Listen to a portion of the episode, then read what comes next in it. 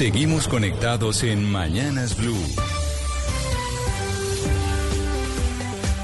Desde este momento dirige Camila Zuluaga.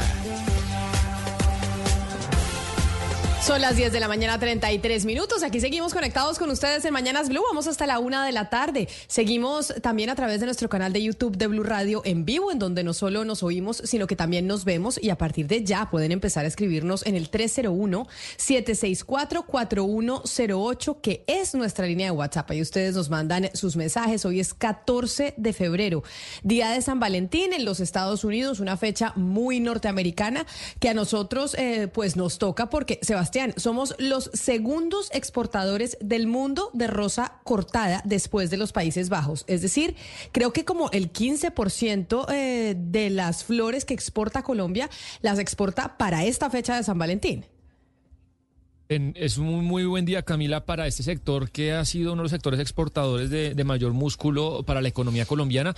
Dependiendo de, pues, de la casa productora, pero alrededor para algunas empresas, solamente hoy se exporta entre el 15 y el 20% de las ventas.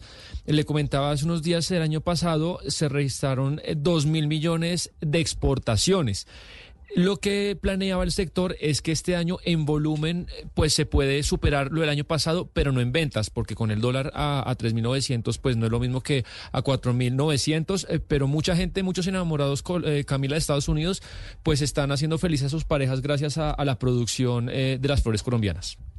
No sé si a sus parejas, y me parece importante, Sebastián, que usted diga eso. Hoy, en uno de los artículos que publica el Wall Street Journal, este periódico financiero, en su portada dice Ana Cristina que muchas más personas en los Estados Unidos, que es donde se celebra esta fecha, están solteras y no tienen pareja. La mitad de los norteamericanos en edad adulta no tienen pareja y dicen no, están, no estar buscándola. Y como finalmente esta es una fecha que es comercial y que busca vender productos y que la gente compre regalos, compre las rosas que exportamos nosotros desde Colombia, la estrategia que están utilizando ahora las empresas y los almacenes es venderle a la gente para que se regale a sí misma.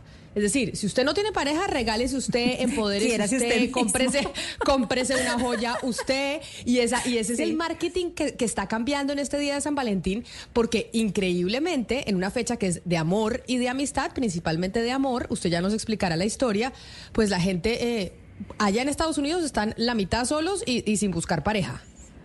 Eh, bueno, yo creo que como fecha comercial también le cae un poquito mal a la, fecha de San Valentín, que el día antes sea el Día Mundial del Soltero, porque se supone que ayer, ayer o antier fue el Día Mundial del Soltero, entonces estar junticos no va muy bien. Pero la historia de San Valentín, eh, Camila Villentes, es muy bonita.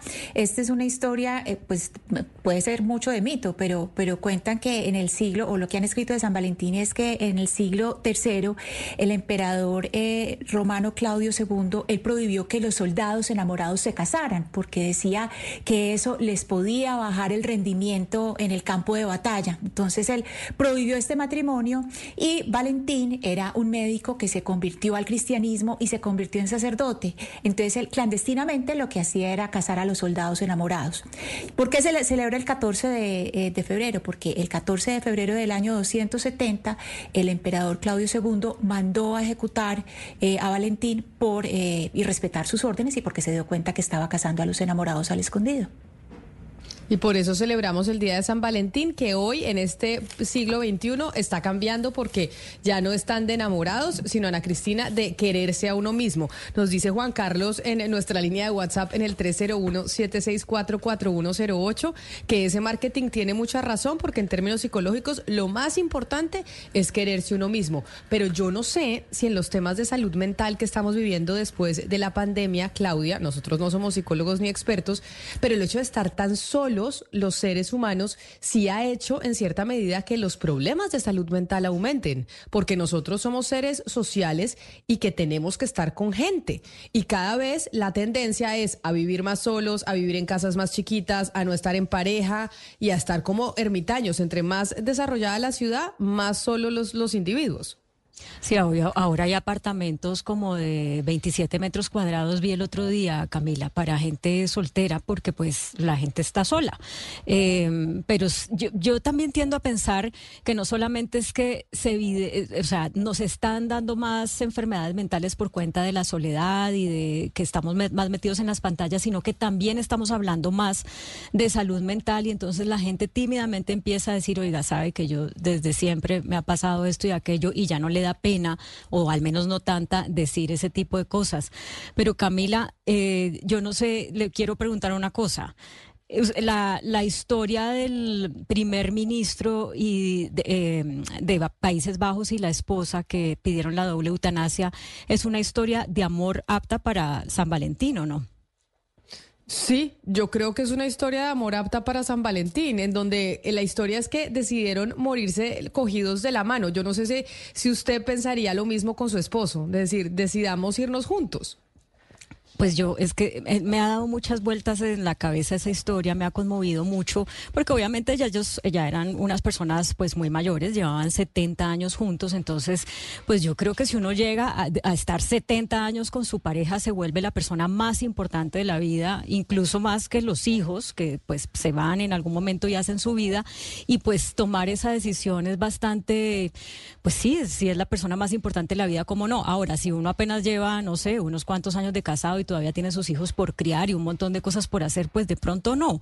Eh, pero aquí el punto es que los dos tenían problemas de salud, los dos ya estaban muy mayores y pidieron la doble eutanasia, que es una tendencia en los Países Bajos, eh, Camila. No es que la hayan hecho muchas personas, pero sí ha sido el país donde eh, más casos ha habido de personas que dicen, de parejas que dicen, queremos morir juntos, aplíquennos la eutanasia a los dos al mismo tiempo. Y pues yo sí creo que este es también un acto de amor.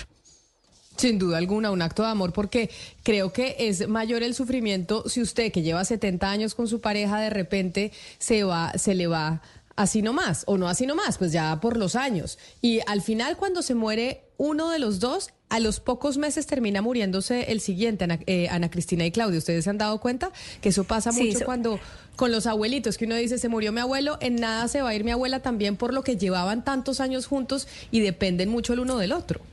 Pero sabe que Camila, yo puedo estar equivocada en una percepción, pero yo creo que las mujeres cuando quedan viudas aguantan más que los hombres. Las mujeres tienen un poco más de, fortaleza. Los, el hombre cuando queda sin la pareja, pues o por lo menos lo, he visto, eh, suele, pues suele decaer muchísimo más, más rápido. A mí esta noticia me conmovió mucho, Camila. Primero, pues eh, claro, los, los factores que dijo Claudia son personas que ya llevaban muchos años juntas, pero además es un país profundamente liberal. Eh, es decir, estamos hablando de un país donde la conversación sobre la vida ha tenido, eh, sobre la muerte, perdón, ha sido entendida como una conversación que es parte misma de la vida. Entonces, es eh, quitarle ese tabú, eh, no se está, digamos, no es poner como héroes a una pareja que dice queremos morir juntos, sino que es una parte natural de la vida y tomaron la decisión de vivir juntos desde hace 70 años y ahora dicen, pues vamos a morir juntos. Eso me parece que es una, una forma de enfocar eh, la, eutanasia y empezar a hablar sobre la, la, muerte digna como una parte más de la vida y quitarle ese tabú. Eh, una vez más, sin poner un aire heroico, no, es, es el curso de la vida. El curso de la vida, bueno, esta fecha que celebran los gringos, que a nosotros económicamente nos ayuda en términos eh, de un sector importante que es, son los floricultores y que se celebra hoy, Día de San Valentín. Pero otra de las cosas que está pasando, ya que hablamos de salud mental, Lucas, lo que le pidieron y quién fue el que le pidió a Kamala Harris, la vicepresidenta de los Estados Unidos, que invoque la enmienda 25 para declarar al presidente de ese país como no apto para el cargo por su preocupante declive cognitivo? Sí, Camila, esto lo pide ayer en una carta el fiscal general de Virginia Occidental y le pide a la vicepresidenta que invoque la enmienda 25. ¿Esto para qué? Para declarar al presidente Biden como no apto para el cargo y de esta forma pues designar un nuevo jefe de Estado. Él le envía una carta donde expone los errores, lapsus y esos momentos donde Joe Biden se ve un poco perdido, de los que tanto ha hablado aquí Sebastián. Y el fiscal le dice a la vicepresidenta que el declive cognitivo de Biden es de gran preocupación y que Estados Unidos necesita un presidente que esté mentalmente en forma. Esto también se suma a la semana pasada cuando otro fiscal, en un informe sobre un caso de documentos clasificados, definió al presidente Biden como un anciano con buenas intenciones, pero con mala memoria, y esto provocó que el jueves en la noche el presidente Biden hiciera una locución extraordinaria para salir a decir que su memoria estaba perfectamente bien, pero fue ahí donde confundió a Abdel Fattah el-Sisi, que es el presidente de Egipto, con el presidente de México. Es decir, podrían aplicar esta enmienda, para esto tiene que la vicepresidenta convocar a la mayoría del gabinete de Biden, enviarle una, una carta al Congreso por escrito y aquí el Congreso tendría que decidir, reunirse y ver si se ratifica o no el informe. Es decir, es un camino largo que probablemente no se dará, pero pues ya están poniendo en duda el declive cognitivo de Biden. Usted sabe, Camila, que todas las tardes hay una rueda de prensa en la Casa Blanca, en este caso liderada por Karine Jean-Pierre, que es la secretaria de prensa de la Casa Blanca. Ayer, hablando de este tema, la señora dijo lo siguiente ante la presión de los periodistas, sobre todo el periodista de Fox News.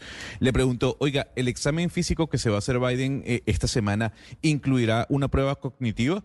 Y la señora dijo, no, señor, no hay ninguna posibilidad. Y no hay ninguna posibilidad porque de alguna u otra forma el doctor del presidente Biden, el señor Kevin O'Connor, dijo que no creía necesario que hiciera falta una prueba cognitiva porque Biden demuestra su capacidad cognitiva todos los días, como opera y como piensa. Y esto viene dado, Camila, por el informe que se publicó la semana pasada del fiscal especial Robert Hort, que mencionaba que Biden sí tiene problemas importantes de memoria y que de alguna otra forma esto se tiene que hacer o se, tiene que tocar. La, cuando presionaron los, demás periodistas a la jefa de prensa de la Casa Blanca, dijo, no señores, es que no vamos a cambiar de opinión. Es lo que dice el doctor eh, de cabecera del presidente y así se va a quedar. No, la, respuesta, Gonzalo, de la portavoz de la Casa Blanca es maravillosa. Eh, el presidente no tiene ningún problema porque es un gran presidente y porque, y porque manda muy bien y trabaja muy bien. Yo creo que en, este caso... Eh, dadas las dudas razonables, porque no creo que sea mezquino, creo que está a la vista de todo el mundo, independiente de la ideología que uno tenga, yo creo que lo que corresponde es que la Casa Blanca haga un examen médico con médicos independientes y que lo sepa todo el país. Es que todo el país tiene el derecho de saber si su presidente está en condiciones de gobernar o no. Entonces, igual, igualmente al, invitado que usted tuvo la semana pasada, ¿no? Que yo le hice esa pregunta que trabaja para el Partido Demócrata y la, respuesta fue la misma. No, él no tiene ningún problema porque él es un buen presidente, porque él trabaja. Como que no tiene ninguna respuesta más ante un tema que realmente es incómodo y está a la vista de cualquier persona que tenga dos dedos de frente. Pues ya han dicho que no, como dijo Gonzalo, ya eso eh, han respondido de la Casa Blanca que no harán un examen cognitivo. Pero hablando de pues edad y demás, Volvamos a la Fiscalía General de la Nación, Claudia, porque otra vez eh, se pronunció ya no solo la CIDH, ya no solo la OEA, sino ahora, como se conoció más temprano, la Oficina de Derechos Humanos de las Naciones Unidas, pidiéndole a la Corte Suprema de Justicia que nombre pronto fiscal general de la Nación de la terna de mujeres y además destacó que fuera una terna de solo mujeres que envió el presidente Gustavo Petro. Pero hay algo que no habíamos caído en cuenta, o yo por lo menos no había caído en cuenta, y es que una de las ternadas podría eh, pues ya pasar la edad de jubilación y tendría que salir de su cargo en caso de que la nombre. Pues es que eso es lo que no se sabe, Camila. Eso es la teoría de algunas personas porque eh, consideran que si ella es elegida, eh, bueno, o sí, electa entre las tres, al cumplir la edad límite para ocupar este tipo de cargos tendría que renunciar y entonces la Corte tendría en solamente dos años la oportunidad de volver a nombrar a partir de otra terna que mande en su momento el presidente. Y obviamente hay quienes hacen el análisis de, bueno, ya en ese momento el presidente Petro estará de salida, eh, estaremos en campaña política y habrá pues como una nueva oportunidad para los magistrados de la Corte de, eh, mm, pues yo lo voy a decir así porque así es como lo he oído, pero no necesariamente como yo lo pienso, de negociar su voto eh, a cambio de a quién, a quién se le da ese voto. Entonces, eh, pues esa es una teoría que se abre ahora, que sería como una carta que se están jugando varios de los magistrados, especialmente los que están votando en blanco para decir, vamos, perdón, especialmente los que están votando a favor de ella, para decir tengamos doble chance de elegir fiscal en un periodo más corto de tiempo. Recordemos que la terna que envió el presidente Gustavo Petro a la Corte Suprema de Justicia está conformada por Ángela María Huitrago, por Luz Adriana Camargo y por Amelia Pérez Parra. La que cumpliría 70 años en caso de ser elegida por parte de la Corte como fiscal general de la Nación ocupando el cargo es Amelia Pérez. Ella es la que eh, cumpliría 70 años siendo fiscal general de la Nación. Solo tendría la posibilidad de estar, o no sabemos, dos años en el cargo, ¿cierto?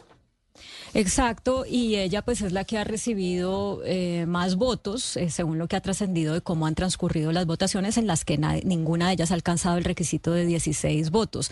Eh, pero, es, pero esa es la pregunta, porque no hemos estado en una situación así que yo recuerde. Entonces, ¿tendría ella que renunciar cuando cumpla esa edad límite, así no haya terminado su periodo como fiscal? Algunas personas dicen que sí, otras dicen no, porque el hecho de que haya sido elegida antes de que cumpliera la edad límite, pues implica que em, pues ella puede ter ella, ella es elegida para un periodo y lo tiene que terminar. Em, ahora bien, entiendo que una de las mujeres que sonaba para ser ternada eh, no aceptó ser ternada justamente porque hubiera estado en la misma situación. En ese sentido, pues uno diría, hay quienes piensan pues que efectivamente sí tendría que o, o, o incurriría la Corte en algo que no está totalmente apegado a la norma, si la elige a ella o sí tendría que darse el primer caso en la historia en que debe renunciar cuando cumpla esa edad. Pero mire, Camila y, Claudia, que, que, yo recuerde, el doctor Gustavo de Grave, que fue el primer fiscal general de la Nación, eh, fue una persona mayor. O sea, de los fiscales de, de mayor edad, el doctor Gustavo de Grave y estuvo pues hasta que ya te, se, retira, cumple periodo y todo.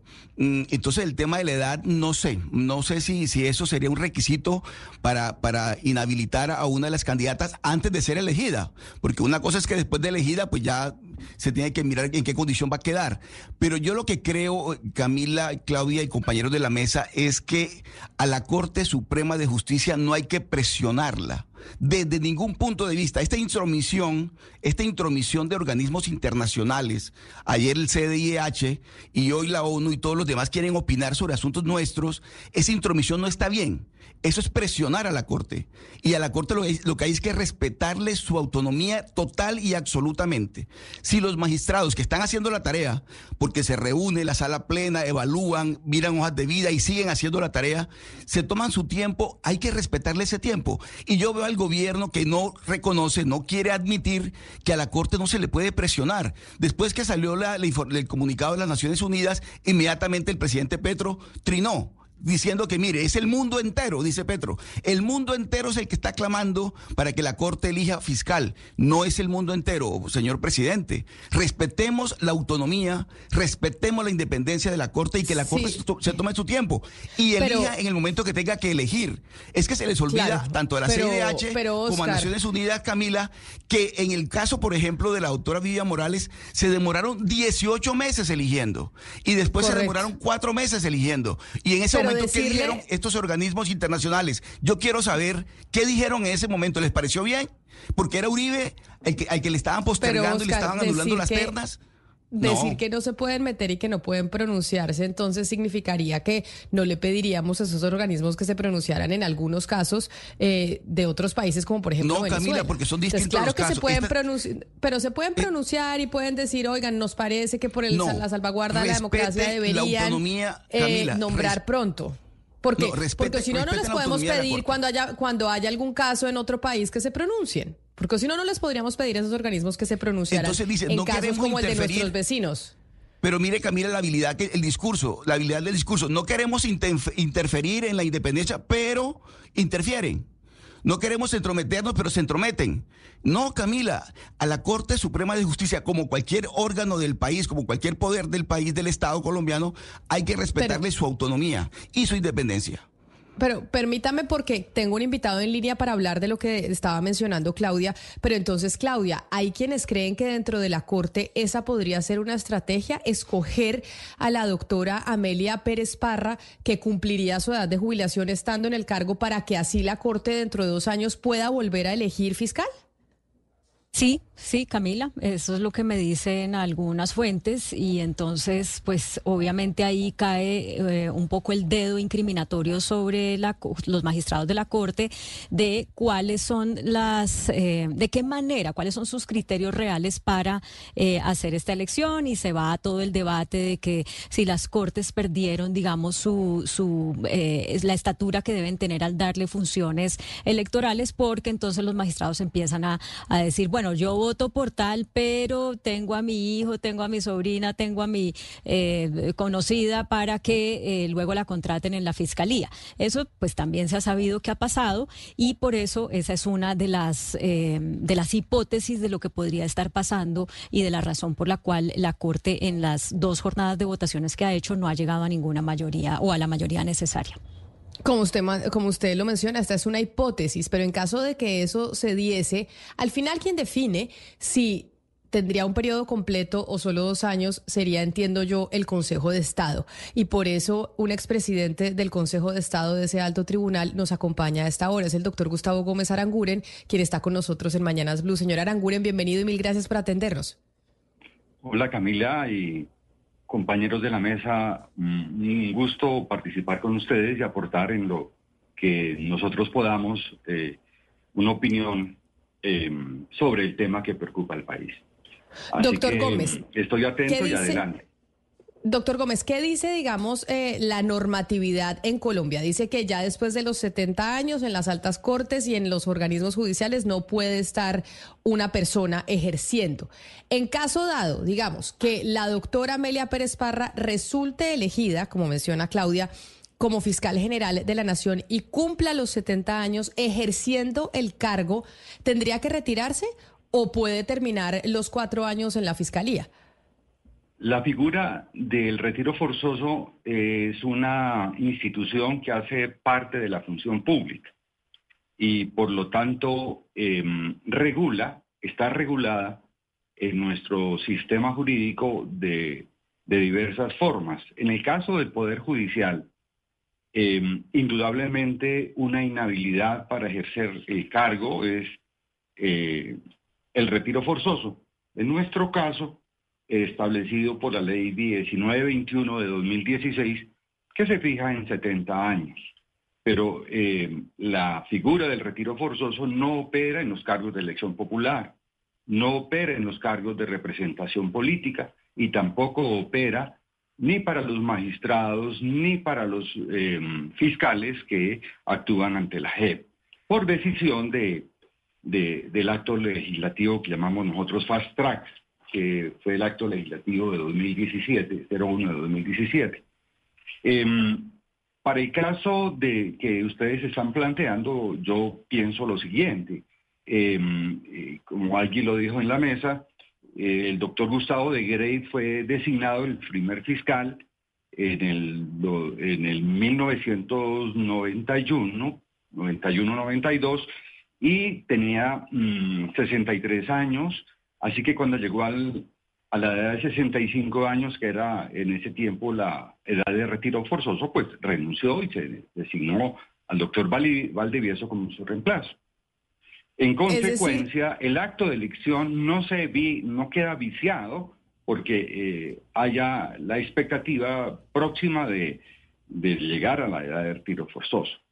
O sea que, indudablemente, eh, esta expectativa pues eh, no es más que eh, pues un deber y, obviamente eh, una obligación jurídica de retirarse porque se entra en una situación de, falta de Ex Claro, pero entonces Ex magistrado, doctor Gómez, si, digamos, no, no se vicia y, la doctora Amelia Pérez puede efectivamente hacer parte de la terna, porque además la Corte Suprema aceptó esa terna y de esa terna debe elegir. En caso de que eligiera a la doctora Amelia Pérez como fiscal general, que además ella ha tenido unos votos en las dos rondas que ha habido en la Corte, ¿ella tendría que retirarse a los dos años? Eh, ¿O no tendría que retirarse? Cuando ella llegue a la hipótesis prevista en la ley, tiene que retirarse, porque si no, entra en una situación de irregularidad. Y estamos en función pública. La función pública eh, es eh, lo que soporta a toda la sociedad Nosotros tenemos en el orden jurídico y en el Estado la confianza de que las normas se cumplen. Y los servidores Pues- públicos, que somos convidados de ocasión, tenemos un deber superior con los ciudadanos de cumplir a rajatabla la ley. Por Sean supuesto, pero entonces, De altas cortes o sean simplemente funcionarios de cualquier provincia. La fortaleza de una una- democracia es en eficacia de las normas que regulan, que son el acuerdo que nos convida a convivir, a estar en armonía y en paz. Por supuesto. Entonces, una de las candidatas de esta terna, si sale elegida, solo sería fiscal por dos años. Y eso es importante saberlo sobre la terna. Solo podría ser fiscal por dos años porque tendría que retirarse una vez cumpla los 70 y ahí la Corte Suprema de Justicia tendría que volver a elegir, el presidente volver a mandar una terna para que la Corte elija su reemplazo. Con toda precisión, Camila. Así como usted lo dice, así es. Y esto, Claudia, en términos eh, de las fechas que tenemos de la doctora Amelia Pérez Parra, ¿le tocaría al presidente Gustavo Petro elegir eh, o mandar la terna nuevamente o ya sería al próximo presidente que tengamos? Porque No, es en dos años. como lo, como, como lo prevé la Constitución. Ante la vacancia absoluta del cargo por retiro forzoso, la hipótesis prevista en la Constitución implica que el Poder Ejecutivo le envía a la Corte Suprema de Justicia la terna para elegir fiscal, lo- en lo cual medi- media desde, luego la estabilidad de la nación.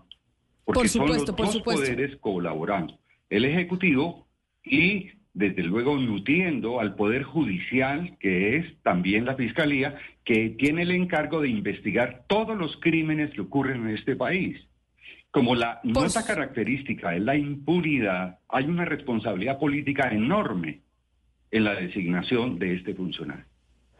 Permítame, doctor Gómez, pero Claudia, ¿usted tiene ahí fechas? Porque entonces, si digamos que la Corte termina eligiendo a la doctora Amelia Pérez Parra como fiscal general de la Nación y como dice el exmagistrado Gustavo Gómez Aranguren, tendría que retirarse pues cuando cumpla 70 años, es decir, en dos años, y la presidencia de la República debería enviar nuevamente una terna para que la Corte elija. Quiere decir que en dos años estaríamos otra vez en lo mismo que estamos ahorita en elección de fiscal general. ¿Le correspondería al presidente Gustavo Petro o le correspondería allá ya al siguiente presidente que se elija?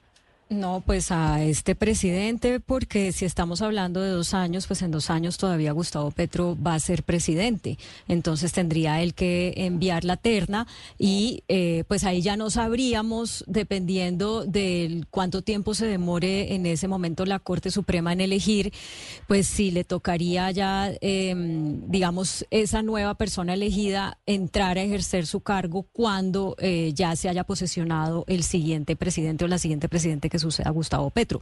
Pero la terna sí le tocaría enviarla a Gustavo Petro. Oscar, usted que sabe cómo Oscar, usted que sabe cómo están las votaciones en la Corte y que ha habido dos rondas, ¿cómo han salido las votaciones? Es decir, ¿quién, sé que ha habido muchos votos en blanco y que pues no se han puesto de acuerdo porque no han elegido fiscal, pero ¿quiénes son las que más votos han tenido para saber cuántos votos tiene la doctora Amelia Pérez? Mire, Camila, en la primera votación se impuso el voto en blanco eh, de manera, digamos, absoluta. Y en la segunda votación, el voto en blanco sigue imperando en la elección, pero la doctora Amelia, de las tres aspirantes, es la que más votos tiene. En este momento, la doctora Amelia. Entonces, hay que esperar que siga en la elección del 20. La, la sala plena se vuelve a reunir el 22 de febrero en la tercera la tercera sala, sala plena para, para tratar de elegir eh, la fiscal. Pero Camila, es que este hecho que estamos analizando ahora en la mesa eh, se presenta y dejaría una, una constancia histórica. Y es que por primera vez un presidente de la República podría tener dos fiscales, podría tener la posibilidad de elegir dos fiscales, la que salga elegida de esta terna y luego la que salga elegida de la otra terna. Es decir, tendría fiscal por seis años. Digamos, los cuatro que, que vienen y los dos de ahora. Eso, eso, eso, Eso se sería un hecho eligen- inédito. Eso sí eligen El- a la doctora Amelia Pérez. Por eso repítame, ¿cuántos votos ha tenido la doctora Amelia en la primera y en la segunda ronda? No, el, el- dato, el- en la segunda ronda creo que tuvo cinco votos, si no me equivoco. En la primera, en la primera votación ganó el voto en blanco con 11, creo que fue en ese momento, y, y la doctora Amelia ganó también, pero no con, no con cinco. Ellas, eh, de, de las tres, las que más votos obtiene hasta el momento es la doctora Amelia. O sea, ella es la que más votos eh, ha tenido dentro de la Corte, a pesar de que pues está ganando el voto en blanco y no se han puesto de acuerdo. Pero sí, Diana, si, eh, si ganase la doctora Amelia Pérez, el presidente Gustavo Petro mandaría esta terna, que ya la envió, elegirían a, a la doctora Amelia Pérez ella cumpliría su edad de retiro forzoso, como dice el doctor Gómez Aranguren, ex magistrado, expresidente del Consejo de Estado, tendría que retirarse y nuevamente el presidente tendría la posibilidad o tiene que enviar una terna para que la Corte Suprema elija. Exacto. Y le quiero preguntar al doctor Gómez, en caso hipotético de que eso pasara, doctor Gómez, que el presidente Gustavo Petro tuviera que enviar una nueva terna, en ese caso la Corte Suprema de Justicia elegiría un nuevo fiscal por cuatro años o por cuántos años? Porque yo tengo entendido que no se puede cortar el periodo de fiscal. Los periodos son personales, ese es otro punto de, discusión, si el periodo es institucional o son personales. Eh, digamos, no abordemos ese tema porque indudablemente hay tantas opiniones como arena tiene la playa del mar. En consecuencia, en mi opinión, el, el periodo es personal. Em, eso ocurrió en el caso del doctor Valdivieso y ocurrió también en el caso del doctor Gustavo de Grey. Em, no tengo memoria lo que ocurrió con la fiscal Vivian Morales, que el Consejo de Estado en su oportunidad anuló su elección y la forma como se hizo el reemplazo no lo tengo presente, pero ahí viene otro problema eh, realmente ácido porque pues eh, da para especulación y, y, en materia de tesis jurídicas hay pues muchas opciones, todas muy respetables, pero, pero no es claro si ese periodo es institucional, habría que revisar la normatividad sobre ese fenómeno. Si es institucional, pues sería para terminar el periodo. Y si es personal, pues serían cuatro años, eh, como mm. se concibe eh, en el diseño constitucional. Lo que supondría eh, que el presidente Gustavo Petro podría tener fiscales por cerca de siete años. Así es. Es que precisamente la función de la Corte es evaluar todas esas, todas esas variables. Y, ellos tienen en sus manos eh, la terna hace mucho tiempo y una de las causales para evitar ese tipo de intranquilidad en las instituciones es precisamente decirle al otro poder, el poder ejecutivo, que esa, ese nombre pues eh, tiene un, periodo restringido de ejercicio y a nosotros como ciudadanos nos conviene tener eh, autoridades estables, no autoridades de ocasión. Eh, la pregunta que uno se hace en función pública es cuál es el contenido de las atribuciones que la Constitución y la ley le entrega a un servidor público. Y el contenido es pensar en los intereses generales del país. Nosotros no podemos como magistrados hacer abusos de abstención, porque está en juego la estabilidad del Estado de Derecho del cual dependemos nosotros. Y los jueces somos los más comprometidos a respetar las reglas de la función pública. Eh, eh, ese, ese, ese esquema en fiscalía registra históricamente que esta institución tenga severas dificultades. Son 30 mil funcionarios que deberían ser de carrera y solo eh, existen 3.000 funcionarios que son de carrera, o sea que los fiscales que trabajan en la Fiscalía General de la Nación no tienen la independencia que es la característica esencial de un funcionario judicial. Son de libre nombramiento y remoción, eso es muy, muy delicado y es una oportunidad para hacer una reflexión en torno a la necesidad de fortalecer nuestras instituciones con un antecedente histórico de 30 años que no nos ha podido permitir tener un lenguaje mucho más coherente y de respeto con la función pública y de respeto con las instituciones en términos concretos, no como palabras que simplemente el viento se lleva. Claro, doctor Aranguren, y ya que usted está haciendo esa reflexión y dice que es importante que la hagamos como país para mejorar nuestra institucionalidad, usted ya ha oído las discusiones que se han dado en los medios de comunicación y ante la opinión pública de si se debe presionar a la Corte, si no se debe presionar a la Corte, si la Corte debería elegir ya, si se está demorando mucho, que Naciones Unidas se pronuncia, que la CIDH le está diciendo que elija. Yo quiero preguntarle a usted, eh, su opinión como expresidente del Consejo de Estado, como alguien que estuvo en la rama judicial durante tantos años sobre esta situación actual. Y es, si se está presionando a la Corte, la Corte debería elegir eh, ya fiscal general de la Nación, puesto que hace seis meses el presidente le envió la terna y conoce las hojas de vida a profundidad, o este es el curso normal que se da para elegir fiscal en Colombia. Camila, eso no es normal en función pública. Cuando uno tiene un deber, un deber de cumplir un término, no es un consejo el que la ley le da. Y por más de que uno sea magistrado de alta corte, son los más obligados a cumplir con la ciudadanía, dentro de los marcos de los términos para elegir. Hay un deber que se está establecido en la finalización del periodo del, del fiscal saliente. Ahí hay un deber jurídico y cuando uno incumple un deber jurídico, está en una abstención administrativa y por lo tanto está irregular. Eso no tiene ninguna discusión. Pero, doctor Gómez Aranguren, usted habla de abstención administrativa, eh, pero lo que hemos visto y, es lo que está argumentando todo el mundo es esto siempre ha pasado. Entonces, eh, digamos, ¿cómo, ¿cómo poder avanzar en esta discusión de manera que en próximas elecciones no vuelva a pasar esto, en próximas eh, ternas de fiscal? O sea, ¿qué hay que pasar, qué tiene que pasar para que esto no vuelva? Es, es la primera vez, pese a que no es una dilación tan alta, hemos hablado de dilaciones de un año, pero ¿qué, qué tendría que pasar entonces? Para que esto sea visto, como usted dice, como una dilación administrativa y porque pues no hay límite. La verdad es que eh, la Corte Suprema pues no tiene un límite de tiempo. O sea que en términos prácticos pues no está límite, eso no tiene duda. ¿Cuál es el límite? La continuidad ¿Cuál del es el límite? público, eh, que está en, la que está en juego. Tiene el límite. Pero, pero hemos visto interinidades de más de un año. No puede, no puede como magistrado y eso es una cosa muy delicada. Lo que pasa es que no tenemos órganos de control que hagan vigente ese principio de la oportunidad, que es un principio de la función pública. Yo no puedo mm, tomar determinaciones, ni, el, ni un consejo municipal puede sacar un presupuesto cuando le dé la gana. Es cuando tiene que empezar la vigencia fiscal que corresponde. La vigencia del periodo del fiscal comienza cuando termina la del, eh, del fiscal saliente. Entonces hay un término implícito que cualquier persona de dos dedos de frente entiende que hay que nombrar antes de que se produzca la vacancia y genera las distorsiones que el país no, no merece tener.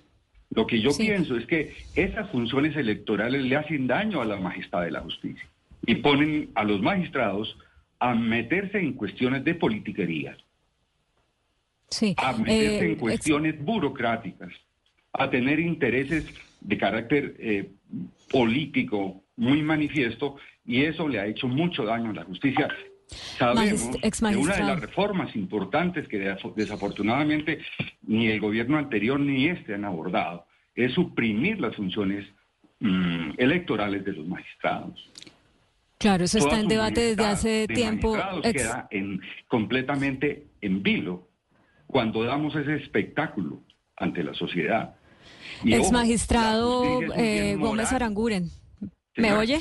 Sí, sí, es que teniendo, teniendo en cuenta lo que nos ha dicho, lo que quiero preguntarle es si usted considera que sí han sido acertados esos pronunciamientos de organismos internacionales, primero la OEA con el señor Almagro, luego la CIDH que también hace parte del sistema interamericano, ahora eh, la, eh, el, digamos el organismo de derechos humanos de las Naciones Unidas, porque lo que dicen algunas personas es esos organismos deben entrar a operar cuando en Colombia no opera la justicia, no se cumplen las normas y demás, pero están pronunciándose antes de que eso suceda. Según lo que usted ha dicho, entonces, ¿sí son oportunas esas declaraciones? Eh, las organizaciones internacionales que Colombia integra, pues son eh, una sesión que eh, el país como país hace frente a la necesidad de proteger intereses superiores, que en este caso son los derechos humanos y los derechos que tienen que ver con la organización democrática de los estados. Por lo tanto, son interlocutores, no me cabe duda, interlocutores válidos. Cuando los derechos humanos no se respetan, las democracias fracasan y sucumben. En consecuencia, estamos dando un pésimo espectáculo en términos de democracia, en términos de modernidad, en términos de consecuencia con nuestra constitución ante la comunidad internacional. Y la humanidad atraviesa un momento difícil, indudablemente, en, lo que tiene que ver con la vigencia de los derechos humanos, que es la vigencia del Estado de Derecho. Entonces, para que no intervengan, habría que sacar al país de esas organizaciones, sacarlos de la OEA o sacarlo de, la, de Naciones Unidas son, interlocutores válidos frente al bien superior que a todos los seres humanos nos incumbe, que son los derechos humanos. ¿Para qué tenemos Estado? ¿Para qué tenemos administración si no es para proteger los derechos de las personas? Y mucho más en la dirección política de un Estado que depende de su estabilidad en la vigencia de las instituciones, la protección de los derechos, el resguardo de la estabilidad de una nación entera. Entonces, el peso que tienen los honorables magistrados es enorme y es un llamado muy respetuoso que yo hago para que quienes ejercen la función pública de administrar justicia sepan que en sus manos gravita la tranquilidad de una colectividad. Nosotros pagamos impuestos, sostenemos un país y quien cumple función pública tiene enormes deberes de cumplir, de atender, de privilegiar el interés colectivo antes que el interés individual. Sin embargo, uno, y esta es mi última pregunta para usted, ex magistrado, agradeciéndole enorme su tiempo, ah, enormemente su tiempo, entiende uno por lo menos lo que se ve es que desde afuera, con estas eh, interacciones públicas entre el presidente, la Corte, las manifestaciones al frente del Palacio de Justicia, que la Corte Suprema podría rancharse por un tema de honor o, no sé cómo decirlo, en no elegir eh, inmediatamente. Es decir, nos vamos a tomar nuestro tiempo, a nosotros no nos va a presionar absolutamente nadie. Usted conociendo la rama judicial, conociendo los magistrados, conociendo cómo han operado pues históricamente en, en nuestro país, ¿cree que que eso va a ser así, que esta, e, e, este debate en torno a decirle, oiga, por favor, elijan pronto, va a ser que lo que suceda sea todo lo contrario?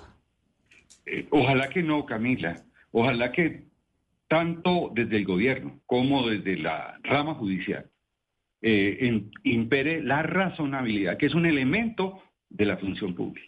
Uno no puede actuar como, como una persona desaforada, mm, fungido por las emociones, cuando en sus manos gravita el interés de toda la sociedad. Y lo que debemos tener es respeto por la función que la ley y la constitución nos han encomendado. En consecuencia, yo espero, como te lo he señalado, que ojalá la gente entre en razón y cumpla sus funciones tranquilamente. Es el ex magistrado, expresidente del Consejo de Estado, el doctor Gustavo Gómez Aranguren, quien nos atiende hasta ahora en Mañanas Blue, hablando, pues sí, de la situación de la terna para fiscales, de la Corte Suprema de Justicia y de los pronunciamientos de los organismos internacionales. Ex magistrado, mil gracias por haber estado aquí con nosotros. A ustedes, muy amables, una feliz resto de día. Hasta pronto. Un saludo, un saludo muy especial. En el 301-764-4108, Oscar, me dice un oyente que se llama Giovanni que en Colombia no ha, sí ha habido otros presidentes que han mandado más de una terna, que por ejemplo eh, Juan Manuel Santos tuvo tres fiscales, Vivian Morales, Eduardo Montealegre y Néstor Humberto Martínez que a Juan Manuel Santos le tocó enviar dos ternas y que el expresidente Álvaro Uribe iba a elegir también o iba a mandar dos ternas con dos ternas con su reelección, pero pues la Corte Suprema dijo que no, eh, que su última terna no era viable. O sea que no se, en caso de que esto se diera, el presidente Gustavo Petro pues no sería el primero en que se tuviera que, en que tuviera que mandar tres ternas para que la Corte eligiera.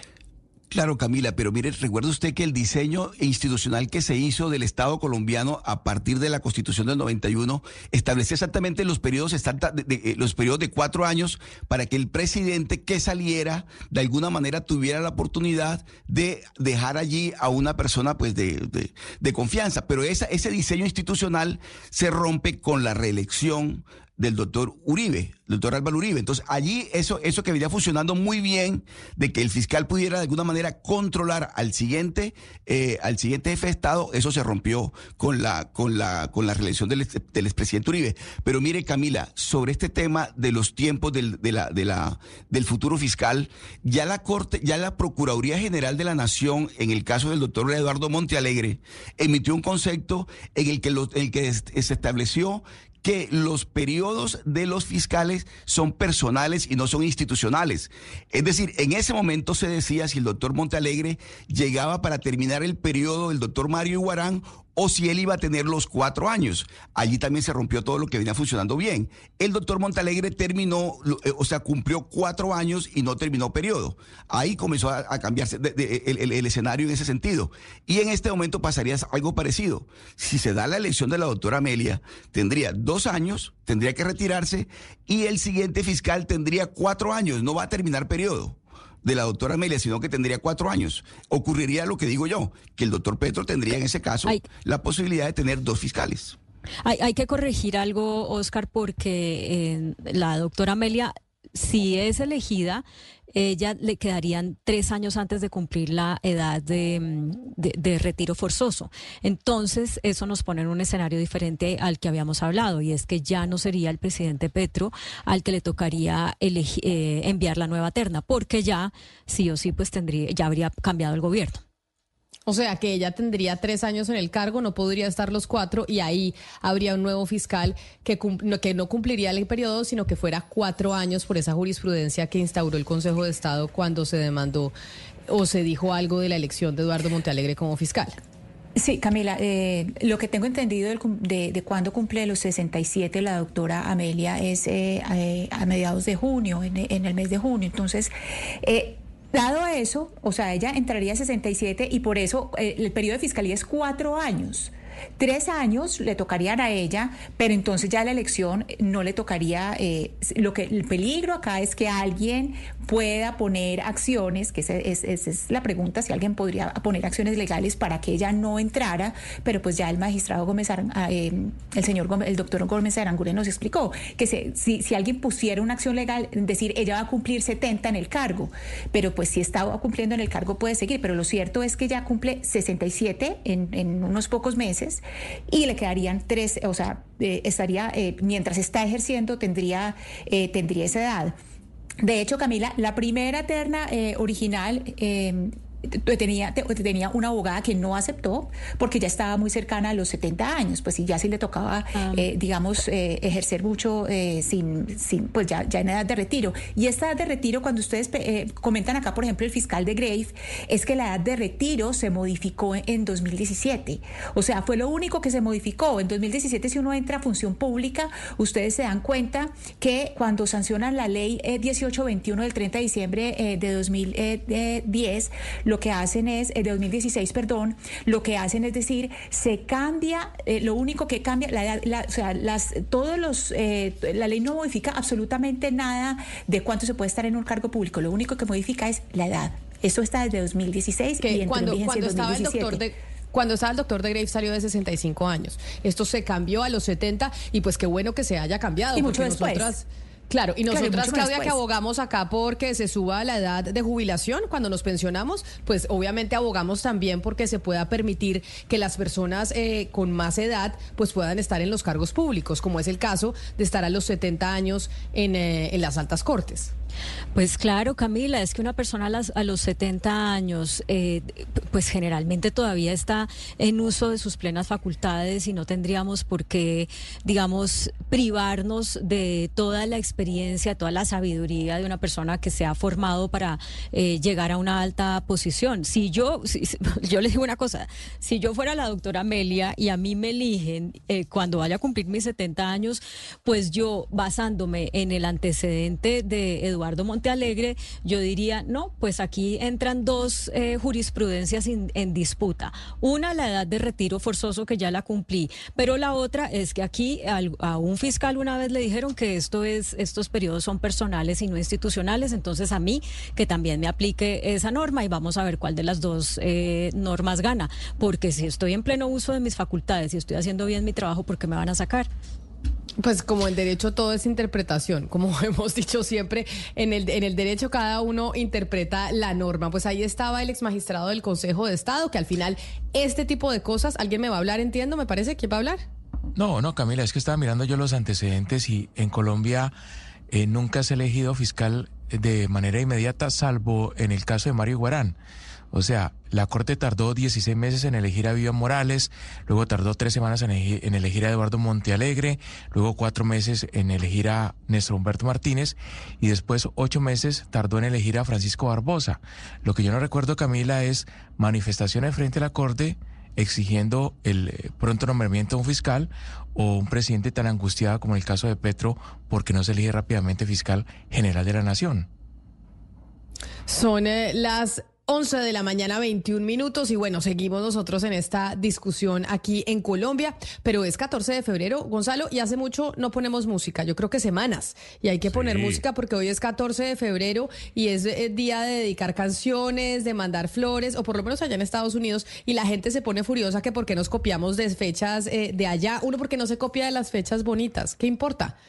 Si es Ah, un no, día pero- para decirte quiero, para a- a- acompañar a los amigos, porque se ponen furiosos porque uno toma esas fechas? Es que la gente dice que uno es esnovista, que porque estamos siguiendo las fechas norteamericanas. No, porque las costumbres bonitas, ¿por qué no copiarlas?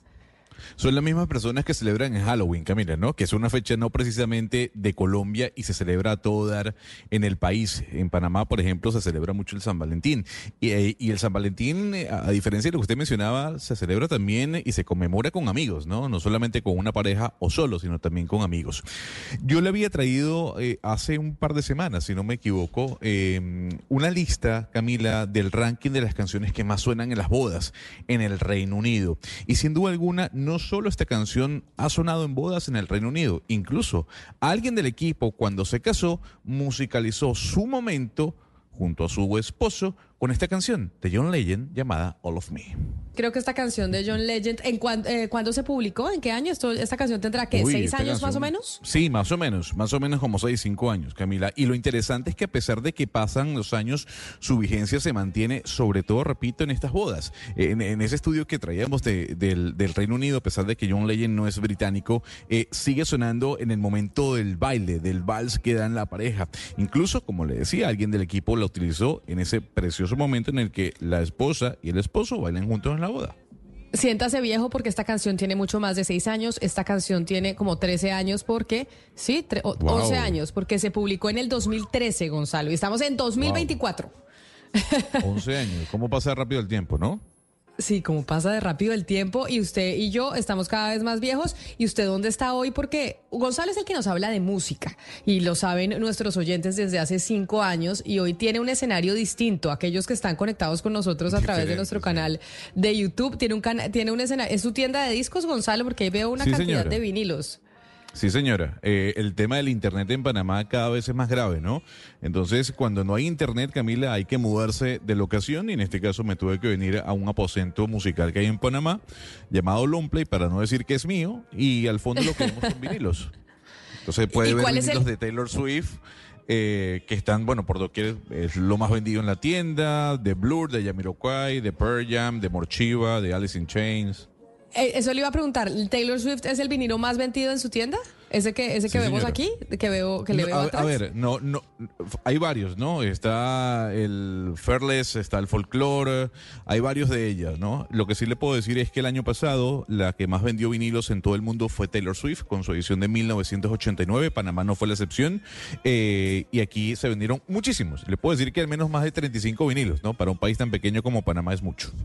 Usted que es el que nos recomienda la música y nos trae siempre las, las últimas tendencias musicales, pero tiene su tienda de vinilos. ¿Cómo me atiende? Yo llego a su tienda y le digo, hola, ¿cómo te va? Quiero comprar un vinilo. ¿Usted qué me dice? O como, atiéndame, véndame un No, vinilo, Gonzalo. Perfecto. No, primero le digo bienvenida a Longplay, es la tienda más grande de discos de Centroamérica. le digo eh, todos Ah, ¿Es la, más grande, la tienda más grande de discos de Centroamérica? Sí, señora, sí, señora. ¿Pero eso es comprobado, Eh, Gonzalo, o eso es eh, pura mentira para usted Pues, darse caché con su tienda? Porque las tiendas que yo he visitado, he visto de, de países como Costa Rica, como Guatemala, son muy pequeñas. Eso Incluso no importa, todavía Gonzalo. Lo importante es decirlo ya. Hay, hay que vender. Pero no, no, pero yo sí quiero bien. saber si sí es Son la más más- grande no, de eso Centroamérica o no. Es la más grande No, se pues. queda así ya. Eso, eso No. Bueno, le, puedo, se le puedo- vende. le puedo decir, le puedo decir que son pocas las tiendas en Centroamérica, al menos yo no conozco que tengan dos pisos, ¿no? Y esta tiene dos pisos, tiene una barra de cafetería de Ah. especialidad, tú puedes, tú puedes tomarse una, un- un- una Es la más cerveza. grande. Sí, es la, Es más grande. grande. o sea, Según los sí, es la estudios más grande. de las La universidades. Superintendencia de. Industria y Comercio en Colombia lo multaría por publicidad engañosa. No, por eso le estaba ¿por preguntando qué? si sí es cierto que es la más grande de Centroamérica. A ver, eh, a ver, le puedo decir que, que en espacio sí lo es. En cantidad de títulos puede haber competencia importante. Eso eh, sí hay que decirlo. Gonzalo, pero en usted espacio le sí le a decir. Rusín que la grandeza son muchas cosas y ya. Exactamente. Gracias, Sebastián, por salvarme, ¿no? Y ella es abogada y Gonzalo. Ese dato que es la más grande de Centroamérica es tan confiable como los estudios que usted trae aquí a la mesa. No, Sí, por eso. no, no. Le- Es que, le- es- ah, o sea, ustedes ponen en duda de que, de que la tienda de este servidor no sea la más grande. Yo creo que sí, No, sobre todo en espacio. Dos pi- Mira, Camila, le tengo dos pisos. Entonces yo le digo a usted, señora Camila, bienvenida. Usted tiene tocadisco. Seguramente usted me dirá, no tengo tocadisco. Entonces, bueno, le explico un poco cómo están ordenados los discos y le digo, usted si desea tomarse un café de especialidad, se lo puedo ofrecer. ¿Qué quiere? Un caturra, un catuay, un geisha, prefiero un americano, un espresso. Eh, y Pero ahí me lo vende o me lo ¿no? regala. Usted ahí lo está No, vendiendo o lo está regalando. No, no, Ah. no, hay na- no hay nada regalado acá, ¿no? Únicamente la presencia del servidor, las buenas tardes y las muchas gracias, ¿no? Porque si no, quiebra. Ok, perfecto. Entonces, acá hay oyentes que están diciendo a través de nuestro canal de YouTube, Gonzalo, que están viendo su tienda con sus discos y con los long plays de Taylor Swift, que están hasta la coronilla de Taylor Swift, que, lo- que, lo- que los tiene aburridos. Pero ¿qué le puedo decir? A ver, es, es un fenómeno mundial y aquí lo interesante, Camila, para la gente que todavía no cree que, el- que este formato está de vuelta, es que el vinilo viene creciendo desde hace 16 años, ¿no? Desde hace 16 años viene el crecimiento en la venta de vinilos. El año pasado se vendieron más vinilos que en 1990 y gran parte de esa venta se dio por Taylor Swift, Camila. Nada más en los Estados Unidos Mire, vendió Gonzalo. 4 millones de discos, señor. Gonzalo, ¿cuántos vinilos tiene usted en esa tienda? ¿Cuántos tiene? ¿Cuántos? Mi- 1800. ¿1800? ¿Y es la más 1800? grande de Centroamérica? Sí, señor. Por eso le digo, pero- o sea, en, en, en espacio tiene No, dos bien. pisos, más de 120 metros. Ahora, en stock o en cantidad de discos, seguramente habrá gente que tiene igual o tal vez más que, que el Longplay. Pero si en, en espacio, bueno, es una tienda de dos pisos de 120 metros. Tenemos que ir a visitar Además, con a un bar incluido. Además, con un bar incluido, ¿no? Usted sale de la puerta y hay un bar, Camila. Entonces, ahí puede ir a pasar a tomar sus visitarlo. ¿Usted Tenemos que ir a de- visitarlo. de- ¿Tiene vinilos de colección? ¿Hay alguna algún LP ahí que sea muy antiguo? Eh, ten- antiguos no, pero sí tengo ediciones, ediciones que son costosas. Tengo un disco ¿Tiene de Pink? Floyd que cuesta, un disco de Pink Floyd que cuesta 550 dólares. Uy, no puede ser. O sea, dos millones de pesos. ¿Y de Caliuchis tenemos o no? Tengo los tres discos de Caliucci, señor. Si usted desea, tengo los tres discos de Caliucci, tengo Maluma, J Balvin, Bad Bunny, o sea, también hay para todos los gustos, ¿no? ¿Y Para vallenatos? todo. No y tiene vallenato, vallenatos. exacto. Tengo el binomio de oro, tengo dos discos del binomio de oro, sí, señor. Ah, Cuando quiera bueno. le mando yo. Yo le mando vinilos a usted de vallenatos.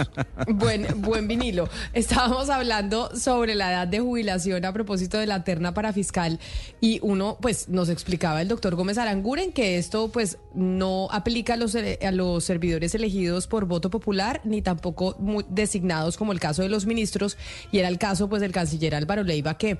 Pues el canciller Álvaro Leiva, ¿cuántos años tiene? ¿Casi 80 años? Diana, ¿cuántos años tiene el canciller? ¿Sabemos? Yo sí Yo creo, creo que más de son- 80, Camila. ex yo creo que canciller. más de 80, sí. Yo creo que él tiene 81 años tiene. Uy. 81 años, el, el ex canciller o canciller suspendido por la Procuraduría Álvaro Leiva, que lo suspenden entre otras cosas por el tema de la licitación de los pasaportes, que otra vez hay quejas sobre la licitación de los pasaportes, Diana. Pues Camila, eh, nuevamente eh, las quejas hablan de un presunto direccionamiento y para sorpresa de todos sería nuevamente para Tomás Greganzón. Eh, lo que dicen los pliegos licitatorios de, de acuerdo a accesos holográficos, que es una de las empresas interesadas en el tema, ellos eh, publicaron dentro del proceso una carta de cinco páginas, Camila, donde muestran su preocupación porque hay algunos puntos eh, que llevarían a que esta licitación que abre nuevamente la Cancillería para la fabricación de pasaportes y de visas estuviera direccionada otra vez. Lo que ellos dicen, aunque rescatan ellos eh, que los pliegos licitatorios del fondo eh, rotatorio ya permiten eh, que se metan muchas más empresas, tanto nacionales como extranjeras, ellos dicen que, por ejemplo, el tiempo para presentar las muestras con todos los hologramas y con todos los herrajes que debe llevar las muestras que dan un tiempo en los pliegos de un mes es muy corto tiempo y ellos dicen creemos que el único que podría cumplir esto es alguien que ya tenga las muestras listas y que ya eh, tenga muestras de pasaportes y de visas listas pues en ese caso Tomás Grecanzón que es el actual proveedor entonces lo que ellos sugieren dentro de las observaciones sobre ese punto es que definitivamente se abra genérica las muestras que se muestre que sí cumplen con el tema de seguridad que es lo más importante pero que se abra un poco el tema de las muestras no tan especializadas a cómo son de, eh, en definitiva, cómo van a quedar los pasaportes y las visas, porque ellos dicen que definitivamente en un mes no van a poder cumplir. Eh, otra cosa de la que hablan- Déjeme le hago hago una pregunta. Déjeme le hago una pregunta. Estas observaciones que estamos mencionando sobre la licitación de los pasaportes nuevamente favoreciendo a Thomas Gregan Sons, ¿quién las hace? Los Eh, competidores. a- sí, accesos holográficos se llama la empresa. Ellos serían Ok. una de las empresas interesadas en participar. Ellos envían esto, Camila, porque acuérdense que en noviembre ya se publicaron los pliegos y tienen un tiempo límite para observar. Esta empresa ya observó, entonces ya publica, y esto es público y lo pueden ver eh, todos en el SECOP. eh, ellos... eh, meten un documento de cinco páginas donde hablan de estos puntos que le estoy diciendo. Ellos firman sus observaciones, como la firman todos los que estarían interesados en participar acá. eh, y ellos dicen, eh, aparte de esto que le estoy diciendo de las muestras, ellos dicen, por ejemplo, los pliegos piden ahora mismo una certificación de autoridades públicas eh, que diga que la gente que se presenta o que va a participar sí tiene la experiencia suficiente para participar en este tipo de licitaciones y lo que ellos dicen es, eh, abrirse un poco a que no sean solamente certificaciones de empresas públicas porque obviamente, eh, de instituciones públicas, porque obviamente Thomas Greganson las cumple porque lleva 17 años eh, suministrando los pasaportes para la Cancillería, que es una entidad pública. Entonces ellos dicen, ábranlo un poco a gente que sepa hacer eh, este tipo de documentación, pero que lo haya hecho, por ejemplo, para empresas privadas a nivel mundial o a nivel nacional, lo que, lo que hubiera sido, pero también eh, que tengan en cuenta certificaciones de experiencia de empresas privadas. Y uno de los temas más eh, álgidos es el tema de los chips, porque cada, cada pasaporte lleva un chip, uno solo, y lo que piden los pliegos licitatorios es que tenga tres chips. Lo que, lo que dice accesos holográficos es, mire, en el mundo solamente hay cuatro empresas que producen estos chips. Dos, dos de estos, dos de estas empresas, una es Tales y la otra es Infineon. Tales Infineon ya hacen parte del actual contrato eh, de, de Cancillería para pasaportes y visas. Entonces ellos dicen, ¿para qué piden un tercer chip si solamente se necesita uno y de pronto por una contingencia que tengan dos chips, pero tres para qué? Entonces ellos dicen, el momento de pedir los chips, solamente cuatro empresas lo pueden cumplir, solamente se le puede pedir a cuatro empresas. Dos de esas ya trabajan con Thomas Grecanson, entonces nos quedaría el resto de empresas solamente dos a nivel mundial para pedir este tercer chip. Entonces lo que dicen ellos es que se repiense esto y se piense en la posibilidad solamente de tener el chip que necesitan los pasaportes y un chip de contingencia. Y por último, ellos dicen que piden que se piense en una entidad independiente, tal vez a nivel internacional, para que vigile todo este proceso porque no confían definitivamente en la transparencia del proceso de que lleva Cancillería por los múltiples eh, cuestionamientos que ha tenido históricamente. Entonces, eso también lo piden dentro de las observaciones. Una entidad independiente que vigile este proceso licitatorio para que no tenga ningún problema. Y acordémonos, Camila, que los tiempos son muy cortos porque el contrato eh, que tiene actualmente Tomás se vencería en el mes de abril, así que eh, en el mes de noviembre, perdón. Y esta licitación tendría que entregarse en el mes de abril. Así que los tiempos están justos para cambiar de pronto estos pliegos licitatorios y que no entremos en la misma controversia de 17 años que lleva este, este proceso en el que solamente se le entrega a Tomás Greganzón esta posibilidad. Diana, pero repitamos las fechas. ¿Cuándo se le vence el contrato a Thomas Gregg, que es la empresa que viene haciendo los pasaportes y que los hace bien? O sea, eso Sí, valga la pena sí decirlo. vale la pena decirlo porque ellos lo han tenido siempre y han tenido, pues llevan 17 años fabricando los pasaportes. Ese contrato se vence en el mes de noviembre. En, en, en noviembre. Y, la, y entonces, antes de noviembre, tiene que adjudicarse este, con- esta licitación, que es la que ha generado tanto lío, que es la que tiene a Álvaro Leiva por fuera de su cargo. Pues la idea es que se los- adjudique antes y que los tiempos no estén tan cerrados dentro del proceso licitatorio, porque lo que siempre han criticado la mayoría de empresas que quieren participar es que se hace sobre los tiempos muy justos. Entonces, muchas empresas que quisieran participar no pueden hacerlo porque no tienen, no cuentan con los tiempos. La única que podría es la que ya los tiene, porque ya tiene todo para presentar. Entonces, eh, lo que dicen ellos es los tiempos son muy justos. Tratemos de que la licitación se entregue con bastante tiempo para que también el nuevo proveedor, si es distinto a Thomas Gregg, pues pueda cumplir con la licitación y que puedan participar todas las empresas, como dice el presidente, que no solamente participe una. Pero entonces, ¿esta licitación la entregaría el actual canciller encargado, Luis Gilberto Murillo, es el que tiene que estar al frente de este proceso o hay otras personas dentro de la Cancillería que serían las responsables del tema licitatorio? El tema licitatorio lo maneja el Fondo Rotatorio de la Cancillería, Camila. Eh, ha estado siempre en cabeza del secretario general de la Cancillería, pero pues con todos los problemas que tuvo la anterior licitación, la verdad no sé a quién hayan destinado, no se habla de un vocero ni de una persona en particular que esté pendiente de este tema pero pues le corresponde al fondo rotatorio de la Cancillería eh, eh, manejar el proceso. yo me imagino que la vocería estará a cargo del, doctor Murillo porque diría uno es un tema tan álgido y tan importante que no creo que se lo designen a alguien más. Pues esperemos que esto se dé de manera, o sea, que se dé bien y que podamos, que no vayamos a tener problemas con los pasaportes, que es lo que le interesa a la gente, que pueda tener su pasaporte tranquila. Hágalo quien lo haga. Que, que, la empresa que gane, que gane bien y que la gente pueda ir a sacar su pasaporte como los ha venido sacando hasta el momento. ¿Cuántas empresas están participando, Diana? Mm, todavía no hay, Camila. Están en el proceso de recibir observaciones porque acuérdese usted que publican los pliegos licitatorios, entra un proceso de observaciones, las empresas empiezan a pasar como esta de accesos holográficos, empiezan a pasar las recomendaciones sobre los pliegos y una vez se lancen los pliegos definitivos, ahí sí se conocerá eh, cuántas empresas estarían en definitiva interesadas en el proceso. Por ahora es un borrador, mejor dicho. Mejor dicho, bueno, vamos a hacerle seguimiento a la licitación de los pasaportes. A ver, pues después de este lío en el que estaba el eh, canciller Álvaro Leiva, que otra vez se esté denunciando que se está favoreciendo a Thomas Gregg, pues no puede ser. Hablando de pasaportes y de turistas extranjeros, Ana Cristina, en la última semana en Medellín ciudadanos que no son colombianos han muerto en extrañas circunstancias y esto pues se suma a las alertas que ha hecho la embajada de los Estados Unidos sobre el uso a sus ciudadanos sobre el uso de aplicaciones para encontrar eh, pareja. Además de eso se encontró una menor de edad este fin de semana a la que están acusando de drogar y robar a una persona que venía de viaje a Medellín y que venía desde afuera. ¿Qué es lo que está pasando en Medellín?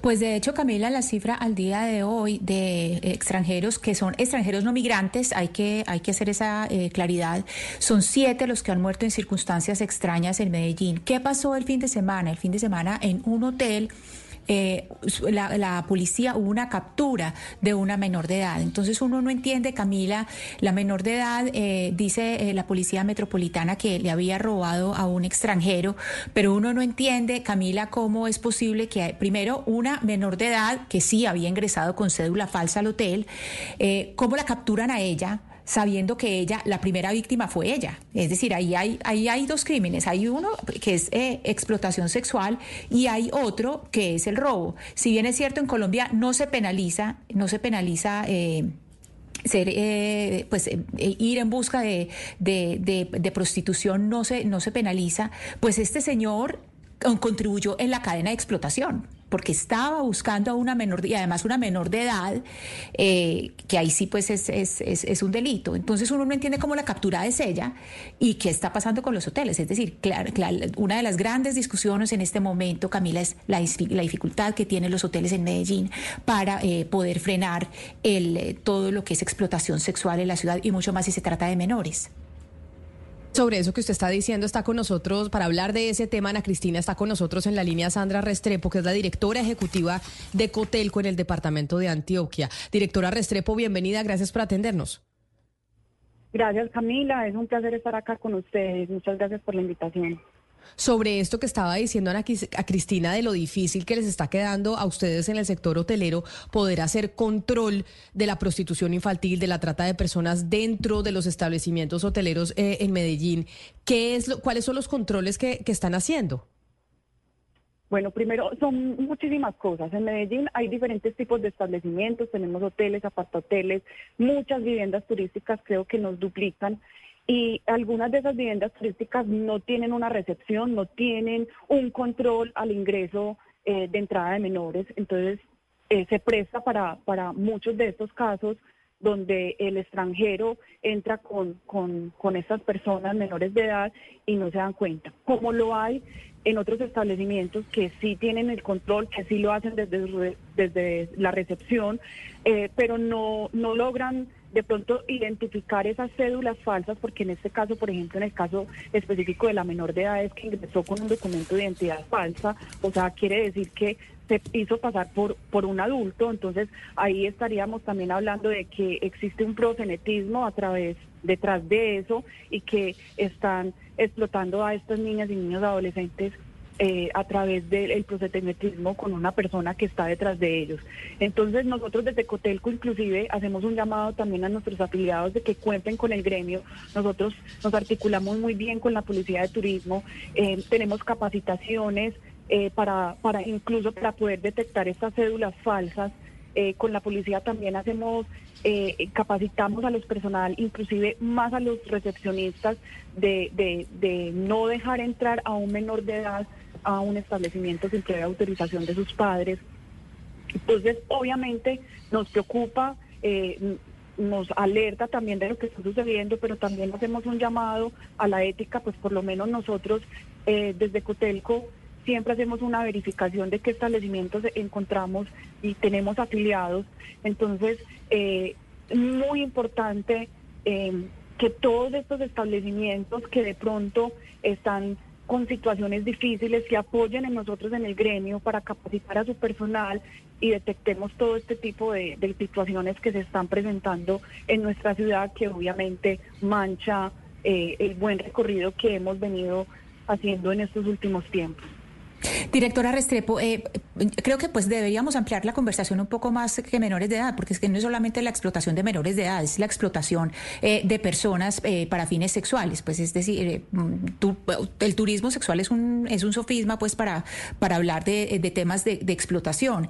Y hay, y se lo digo porque tengo fuentes que me han dicho y fuentes de, de hoteles que dicen, si no es con prostitución, no podemos competir. Es imposible competir si no tenemos prostitución. Entonces, ellos lo que hacen es decirle a las personas de los lobbies de los hoteles, pues elija a las personas que estén bien presentadas, que es horrible porque es una forma de estratificación de, la explotación, es terrible.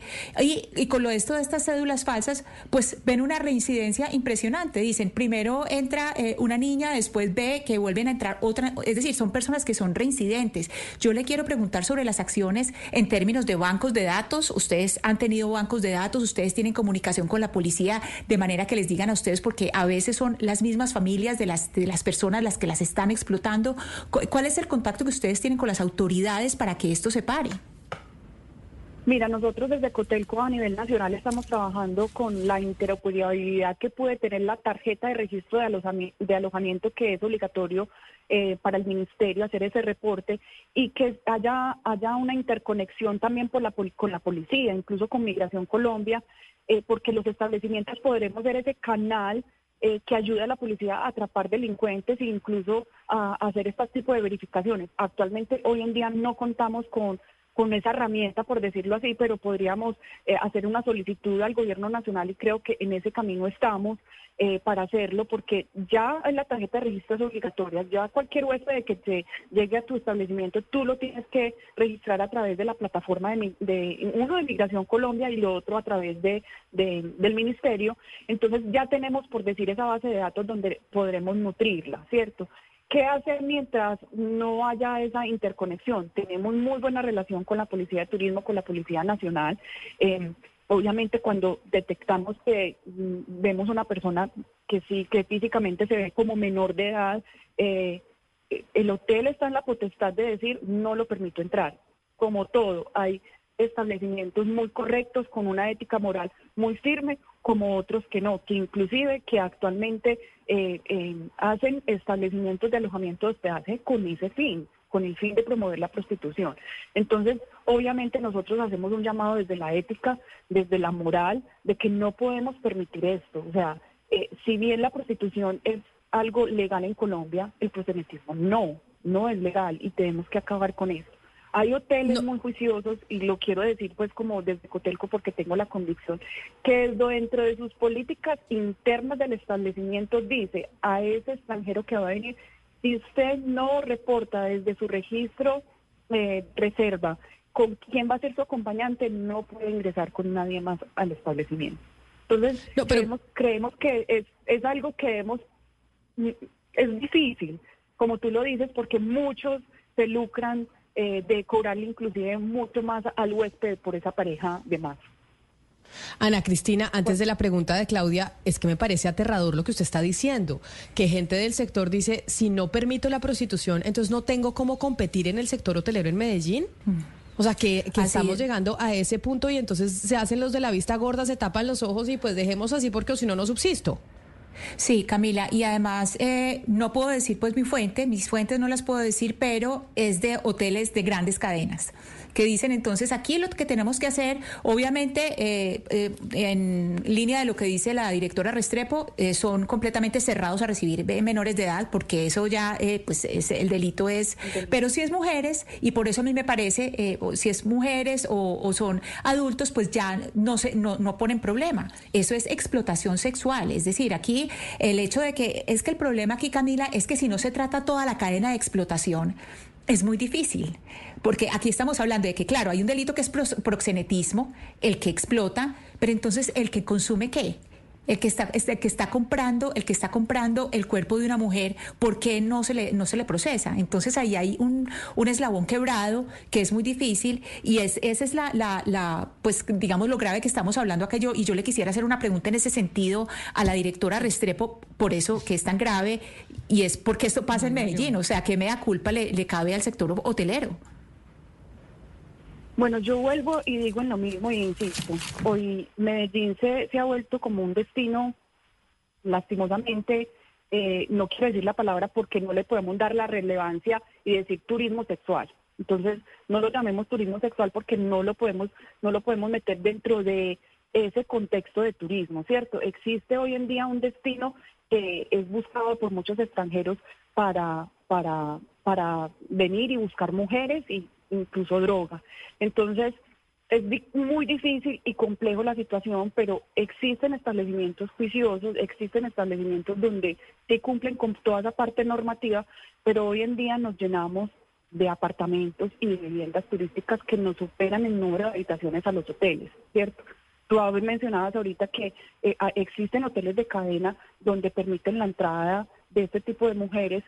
Obviamente cada establecimiento tiene como sus requerimientos y sus y sus cosas y, si lo pueden hacer, pues bueno, cuando es una persona que no es menor de edad, eh, dicen con qué argumentos no se lo permiten. Por ejemplo, hay algunos que dicen, no, lo que hacemos es eh, ponerlo entre nuestras políticas del establecimiento. Pero hoy en día es muy difícil con tanto tipo de establecimiento que existe hoy en la ciudad donde no hay una regulación y donde no son visibles incluso para la misma policía porque no tienen el hotel, sino Directora, que eh, operan de otra manera.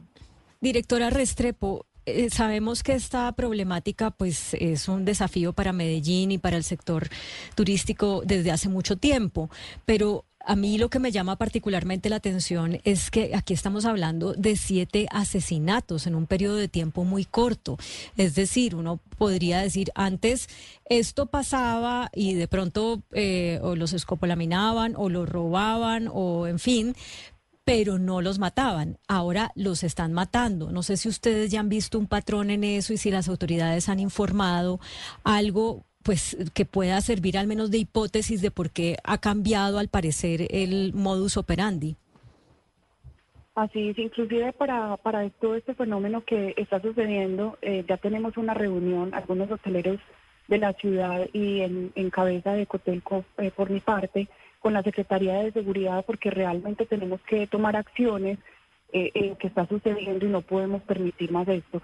Yo creo que todo el tiempo, pues sí, sí suceden muertes y cosas. Lo que pasa es que hoy en día, por Medellín estar como en la mira del mundo, eh, eh, las noticias salen un poco más a la luz, pero creo que es un fenómeno que, que ocurre desde hace tiempos y que de pronto ahora se hace mucho más visible eh, por, por el boom en que se encuentra la ciudad o por, o por, por, el destino que muchos de los mismos extranjeros dicen, vamos que en Medellín encontramos mujeres fáciles y, lo podemos hacer y, no hay control y todo lo que sea. Entonces, eh, sí es una problemática, la estamos trabajando ya, nos hablamos con la, la subsecretaria de Turismo, con la secretaria de Desarrollo Económico, María Fernanda, y estamos trabajando para mirar estrategias en conjunto porque esto no lo podemos hacer de manera individual, sino entre todos, o sea, tanto la alcaldía como como los gremios y como la misma policía eh, para saber qué es lo que vamos a hacer y obviamente desde Cotelco con toda esa parte de formación y de capacitación a los empleados de los hoteles porque muchos caen por, por desconocimiento en, en, en situaciones que se ven afectados incluso la pérdida del inmueble, porque el tú dejar y permitir la explotación sexual de niños y niños adolescentes en un establecimiento de alojamiento y hospedaje, eh, te pueden expropiar ese establecimiento. Entonces, es, esas capacitaciones continuas y, y, obviamente con todo esto que está pasando últimamente, pues estamos mucho más alertas a las acciones que vamos a tomar. Directora ejecutiva de Cotelco del departamento de Antioquia, Sandra Restrepo, gracias por atendernos. ¿Qué problema tan grande que tienen que ustedes eh, pues ayudar a solucionar con las autoridades, por supuesto, pero los hoteles tienen que estar trabajando también en función de que no se exploten sexualmente a las mujeres en Medellín? No solo las menores de edad, que es un delito, sino también a las mujeres mayores de edad, porque no se puede permitir la explotación sexual de las mujeres y convertir a Medellín en un burtel a cielo abierto, como, como vimos que sucedió también eh, con Cartagena. Directora Restrepo, mil gracias por atendernos. A ustedes y muchísimas gracias. Un saludo especial para todos.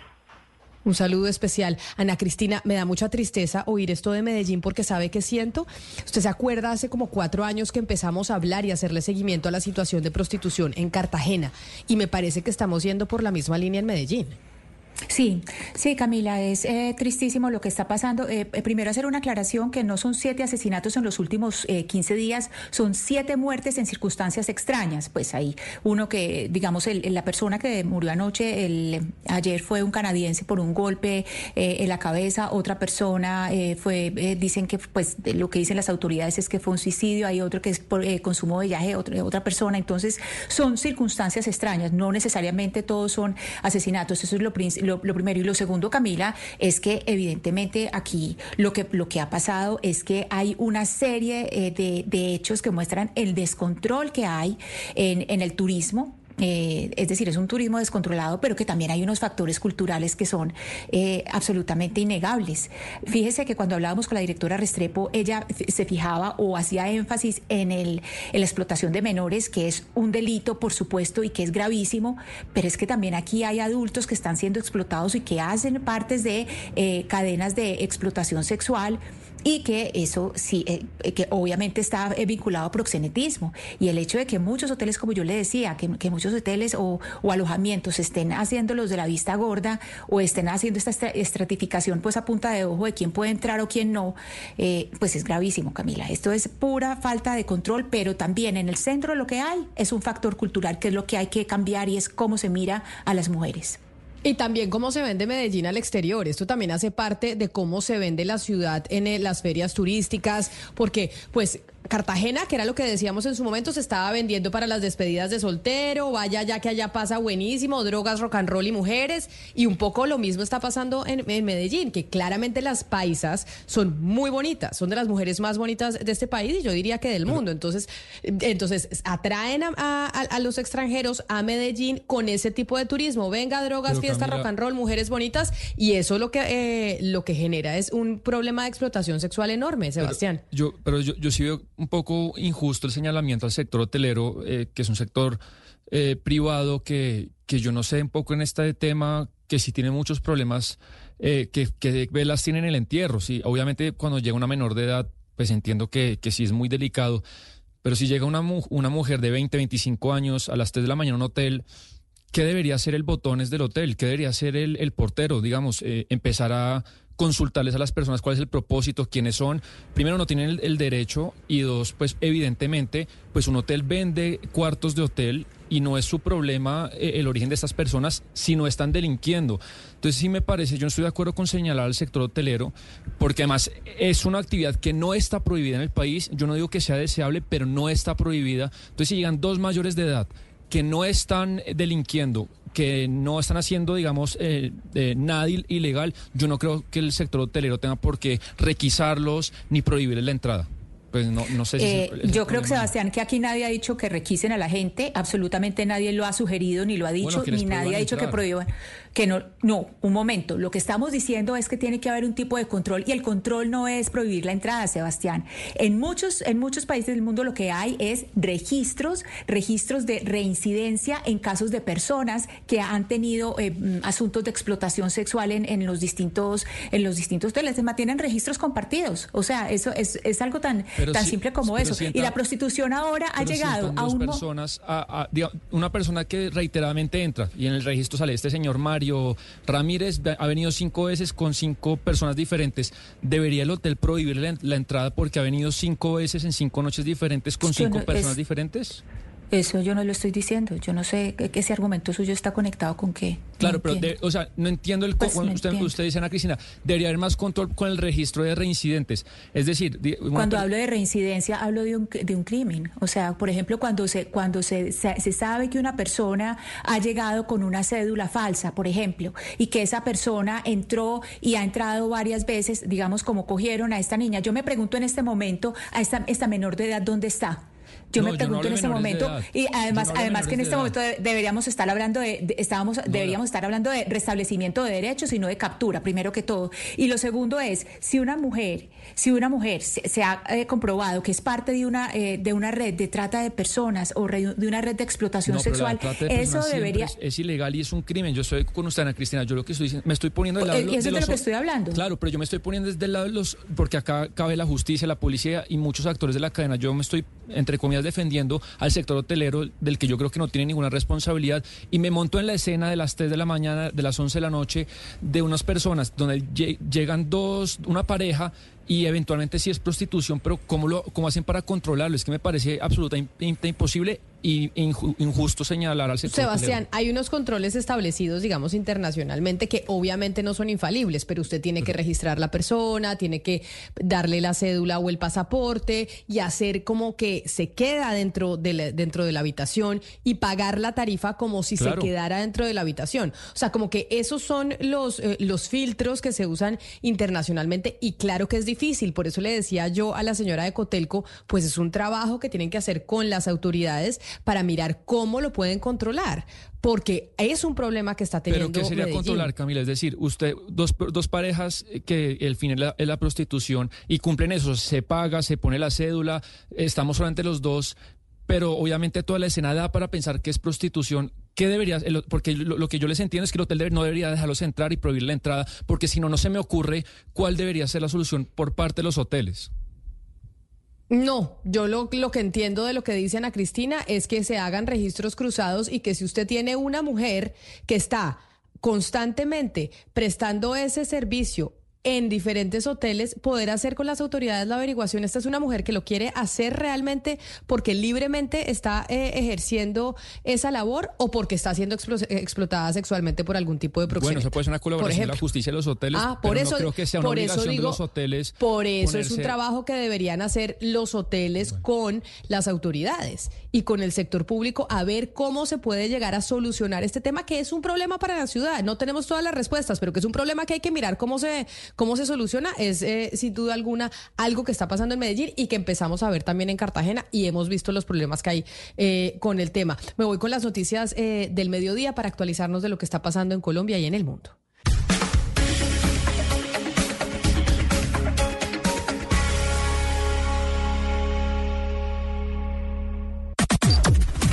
Las noticias del mediodía en Mañanas Blue. Al mediodía nos conectamos con el servicio informativo de Blue Radio para actualizarnos de lo que está pasando en Colombia y en el mundo. Y empiezo con Damián Landines porque para el próximo 13 de marzo quedó aplazado el juicio disciplinario contra el exalcalde de Medellín, Daniel Quintero. La Procuraduría le formuló cargos por participación indebida en política a favor del pacto histórico y la campaña de Petro Presidente. Damián. Y el motivo por que se aplazó esta audiencia es eh, para resolver una solicitud eh, de pruebas que pidió la defensa de Daniel Quintero, pero al terminar esta diligencia en la Procuraduría, el exalcalde de Medellín entregó su versión sobre el caso y aseguró que cuando no se precisa por quién votar, no hay participación en política. Escuchemos. La defensa ha mostrado, pues, como les he dicho, las pruebas todas que muestran que este proceso se ha adelantado de, de forma política y que ha habido irregularidades desde el inicio, desde la suspensión misma. Todo este proceso se remonta al año 2022 cuando el exalcalde de la capital de Antioquia publicó varios videos y fotos apoyando al pacto histórico y el video que se viralizó en donde Quintero decía el cambio en primera, que para la Procuraduría era un evidente apoyo a la campaña Petro Presidente.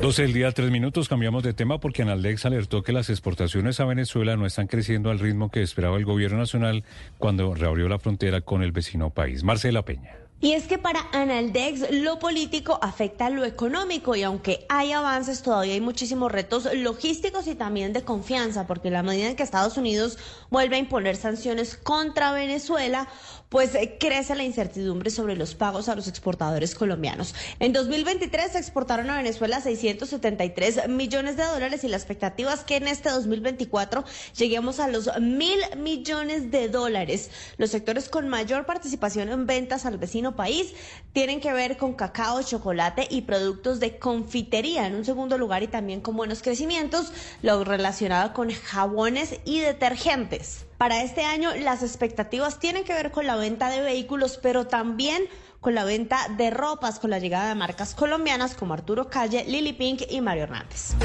Gracias, eh, Marcela. Y el alcalde de Quibdó estuvo en Bogotá en un evento con funcionarios del gobierno nacional y desde allí hizo un llamado para que se atienda la crisis humanitaria que deja el paro armado del ELN en esa región. Pidió el fortalecimiento de la fuerza pública y más inversión para el departamento. Caterina Ávila. Mientras el ELN anunció el fin del paro armado que había declarado días atrás en Chocó, desde la Defensoría aseguran que las comunidades siguen confinadas por las confrontaciones entre grupos armados. El alcalde de Quibdó, Rafael Bolaño, se refirió a la situación de orden público en la región. Básicamente son siete grupos que se han identificado pero eh, la situación más compleja es que la extorsión está acabando con los negocios de Quibdó, pero también hay muchos asesinatos entre ellos y también afectan a personas que no tienen nada que ver eh, en, estos, eh, en esta guerra interna que se está desarrollando entre bandas. Por eso la importancia de que podamos llevar mucha inversión eh, social a los diferentes barrios y comunas del, municipio de Quibdó. También hizo un llamado al gobierno nacional para que apoyen al departamento y fortalezcan los equipos de la fuerza pública. Dijo que necesitan que los diálogos sociojurídicos instalados para hablar con los grupos al margen de la ley generen resultados.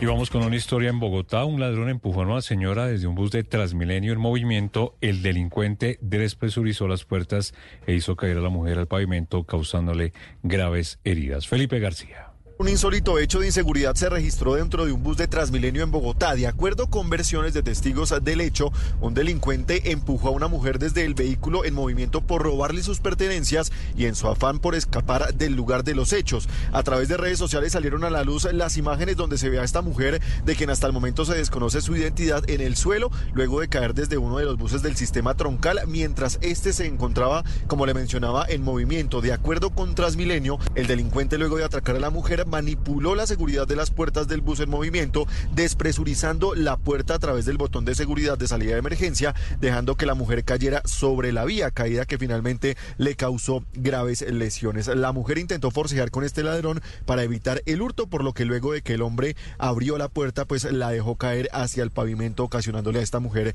graves lesiones que requirieron pues atención médica en ese punto. La mujer en este momento está siendo atendida en un hospital por la gravedad de las heridas.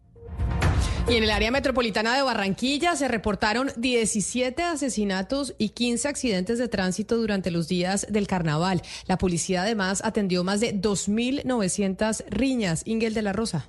La policía indicó que durante los recientes días de carnaval, 17 personas fueron asesinadas en diferentes hechos que tuvieron lugar en Barranquilla y su área metropolitana, casos que se registraron al margen de los eventos y en su mayoría derivados de ataques sicariales, informó el general Herbert Benavides, comandante de la Policía Metropolitana. Queremos destacar en materia de homicidios que se presentaron en hechos aislados a los eventos de carnaval. El 87% de estos casos tuvieron relación con ajustes de cuentas. Durante el carnaval, la policía recibió 40 45 mil llamadas a su línea de emergencias, de las cuales más de 2.900 fueron por riñas. De hecho, impuso 459 comparendos por estos casos de intolerancia. En materia de tránsito, se registraron 15 siniestros viales que dejaron 16 personas heridas y 4 fallecidas.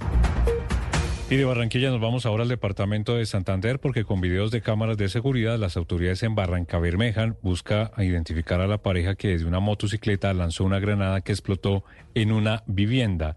El hecho dejó a un niño de siete años y su padre heridos. Informe a esta hora de Verónica Rincón. El CTI de la Fiscalía y la Policía del Magdalena Medio trabajan en la recolección de pruebas para identificar al hombre y la mujer que desde una motocicleta lanzaron una granada a una vivienda ubicada en el barrio Kennedy de Barranca Bermeja, donde resultó herido un menor de siete años y su padre, quien tiene medida de aseguramiento domiciliaria. El coronel Pedro Bonilla, comandante operativo de la Policía del Magdalena Medio, dijo que en el lugar también vive una integrante de la ONG Credos y se investiga las razones del ataque y hacia quién iba dirigido. Pueden ser grupos delincuenciales de común organizado del municipio de Barranca, pero pues eso es lo que estamos mirando, si posiblemente pueda ser dirigido contra él por alguna situación. Al momento no tenemos alguna amenaza a la funcionaria de Pedro. El menor y su padre permanecen hospitalizados en una clínica de Barranca Bermeja. Y en el día de San Valentín, la policía anunció el despliegue de capacidades para evitar que organizaciones criminales saquen droga del país camuflada en los cargamentos de flores. Dentro de las medidas que están eh, ejerciendo está la inspección y revisión de la finca donde se cultivan las matas. Ana María Celis. Ante la gran exportación de flores por fecha de San Valentín, la policía realizó un despliegue de capacidades especiales de detección antidrogas en puertos y aeropuertos del país. Esto incluye el uso de tecnología avanzada, perros entrenados y agentes especializados en la lucha contra el narcotráfico. Estas acciones tienen como objetivo inspeccionar minuciosamente cada eslabón de la cadena logística de producción, empaques, transporte y embarque de flores en colaboración con la Asociación Colombiana de Exportadores de Flores. El propósito es evitar la contaminación de droga en los productos de este sector económico. Al respecto, el coronel Rodrigo Mancera Moreno, comandante de la compañía antinarcóticos del aeropuerto El Dorado. La Policía Nacional, a través de la Dirección de Antinarcóticos, en el Aeropuerto Internacional El Dorado, en el desarrollo del Plan Pétalo Día San Valentín, ha realizado los diferentes controles antinarcóticos a 61 mil toneladas en exportación de flores. Hemos venido realizando estos registros en compañía y en apoyo de nuestros guías caninos e inspectores de la Dirección de Antinarcóticos. Se han implementado también medidas adicionales como la cooperación con agencias internacionales como Europol e Interpol, así como con autoridades estadounidenses para desmantelar las organizaciones. También se realizan controles de rigurosos en las fincas donde se cultivan y se empacan estas flores desde el inicio de la cadena de producción.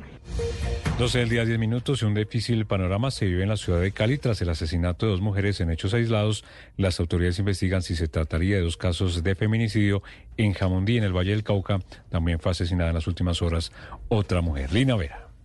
Dos mujeres fueron asesinadas en distintos hechos en la ciudad de Cali en las últimas horas. El primer caso se registró en el barrio Las Orquídeas, pues en medio de una riña entre dos hombres, una mujer intentó intervenir para lograr calmar la situación, pero en ese momento fue atacada con arma blanca por uno de los hombres hasta causarle la muerte. Las autoridades lograron capturar al agresor. Y el otro caso fue en el barrio Cristóbal Colón, dentro de una vivienda, cuando un inquilino asesinó con arma blanca a una mujer de 63 años, quien sería la dueña de la casa. Las autoridades investigaron investigan si se trataría de un caso de intolerancia o el agresor habría intentado violarla. El hombre de 26 años también fue capturado. Escuchemos al coronel Carlos Oviedo, comandante de Policía Cali. El cual eh, la señora, una señora de 63 años de edad, le había alquilado una habitación a un hombre de 26 años. Esta persona agrede con arma blanca a la mujer, la cual fallece en lugar de los hechos. También se encuentra un familiar que está en discapacidad. Esta persona también recibe unas lesiones con arma blanca. Por otro lado, la policía también confirmó que en el municipio de Jamundí Valle fue asesinada una mujer por su expareja sentimental, hecho que fue catalogado como un feminicidio. El hombre fue puesto a disposición de la autoridad competente.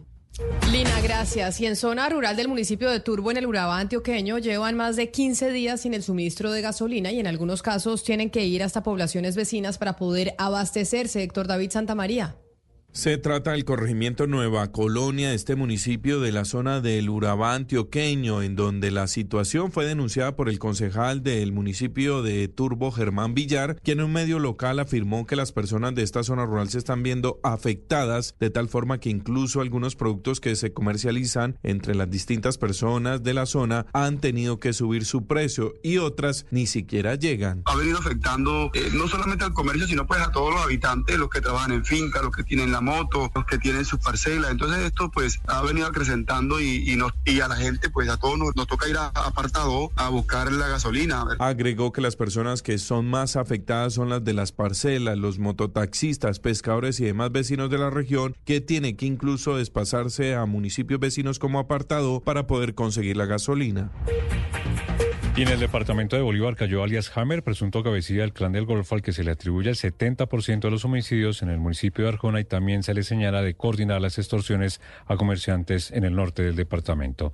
Dalida Orozco. Tras varios meses de seguimiento, la policía en Bolívar logró la captura de Darwin Parra Castilla, de 38 años de edad, más conocido como Hammer, quien sería un cabecilla y coordinador de homicidios del Clan del Golfo en el norte de este departamento. Alias Hammer, quien fue capturado en una vivienda del municipio de Arjona, es señalado precisamente de ser el dinamizador del 70% de los homicidios ocurridos en este municipio en 2023. Sus tentáculos delincuenciales, según revela la policía, no solo se limitaban a Arjona, este hombre también tenía a su cargo aumentar las rentas criminales del clan del Golfo a través de extorsiones a comerciantes y ganaderos en todo el norte del departamento, impactando principalmente los municipios de Villanueva, Maates, Soplaviento y San Cristóbal.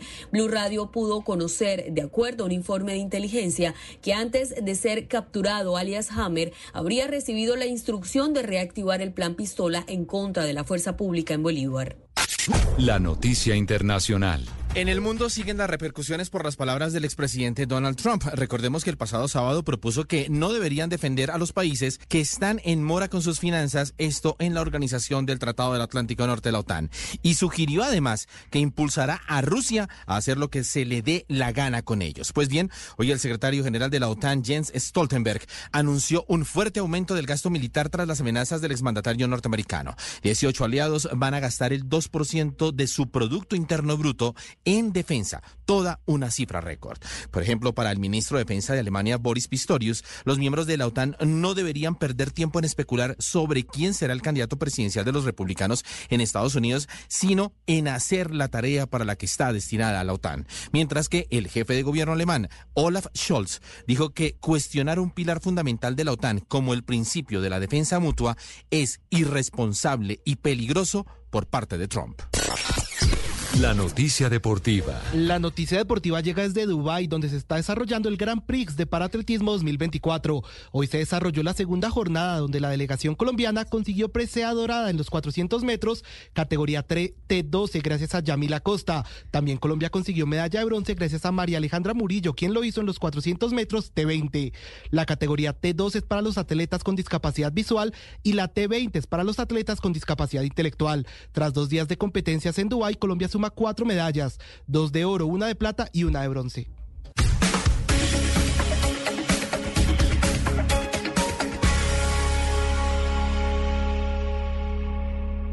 Llega el mediodía.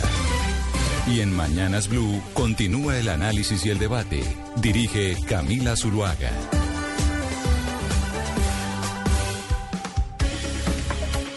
Son las 12 del día 17 minutos y les damos la bienvenida a nuestros oyentes que estaban en sus noticieros locales en Medellín, en Cali, en Barranquilla, en Bucaramanga. Gracias por seguir conectados con nosotros en la edición central de Mañanas Blue a través de nuestro canal de YouTube de Blue Radio en vivo y de todas las frecuencias eh, de Blue Radio alrededor del país. Hoy es día de San Valentín allá en Estados Unidos, pero Oscar, yo no le he visto la crucecita, usted que es uno de los católicos eh, creyentes de esta mesa, porque también tenemos miércoles de ceniza, como lo veíamos en el noticiero local de nuestros periodistas que algunos ya se pusieron su cruz en la frente.